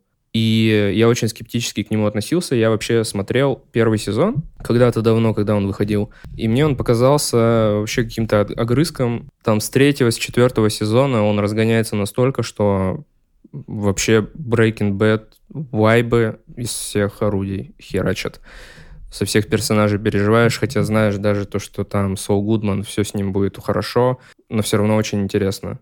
Поэтому я очень сильно советую тем, кто не смотрел, и тем, кто фанат Breaking Bad, дать второй шанс. И я вам очень сильно завидую, потому что у вас будет пять сезонов просто величия. М. Если вот вы фанат Breaking Bad, то это полнейший вообще восторг. Я по-прежнему пересматриваю офис и в восторге. Илюх. Илюх, то есть уже вот такое понебратство мы себе позволяем. Не, ну, а- Мы тут вообще друзья. Итак, я в отличие от вас ничего не пересматриваю, считаю это трата моего огромного времени. Я Сол Гудмана Огромного. смотрю, а не пересматриваю. Огромного времени. Да, э, у меня времени свободно не так много, я считаю, что я должен тратить его на что-то новое, пусть даже это будет плохое. Мгм. Но я расскажу об очень хорошем мини-сериале, который вышел в прошлом году. Я думаю, сейчас э, летняя пора, многие отправляются в отпуска, отдыхают на дачах или где-то в других местах проводят шикарное время, поэтому очень сильно рекомендую мини-сериал «Белый лотос», так он назван в честь отеля. Он рассказывает про несколько там, семейных пар и семей, которые приезжают отдохнуть э, в отель «Белый лотос»,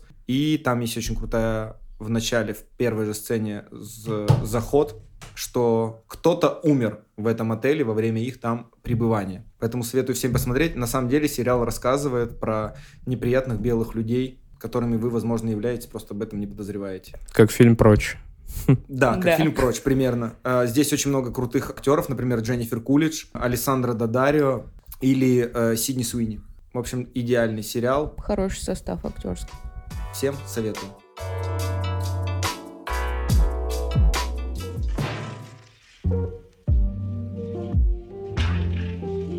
Это был второй эпизод второго сезона подкаста на экране. Я был рад с вами провести эти два шикарных волшебных часа. Я бы сказал три.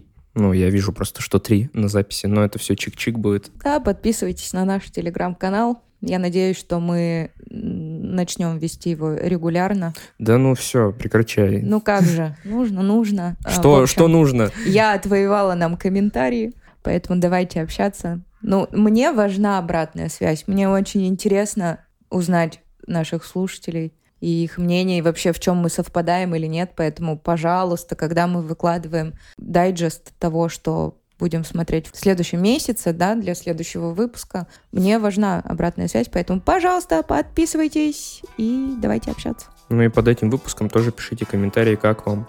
А еще у нас есть Boosty, куда мы выкладываем special ы, посвященные э, режиссерам, их карьерному пути. И там вы можете подписаться на нас и поддержать наш проект. Будет очень приятно. Поэтому welcome. Всем пока-пока. Всем счастливо. Услышимся.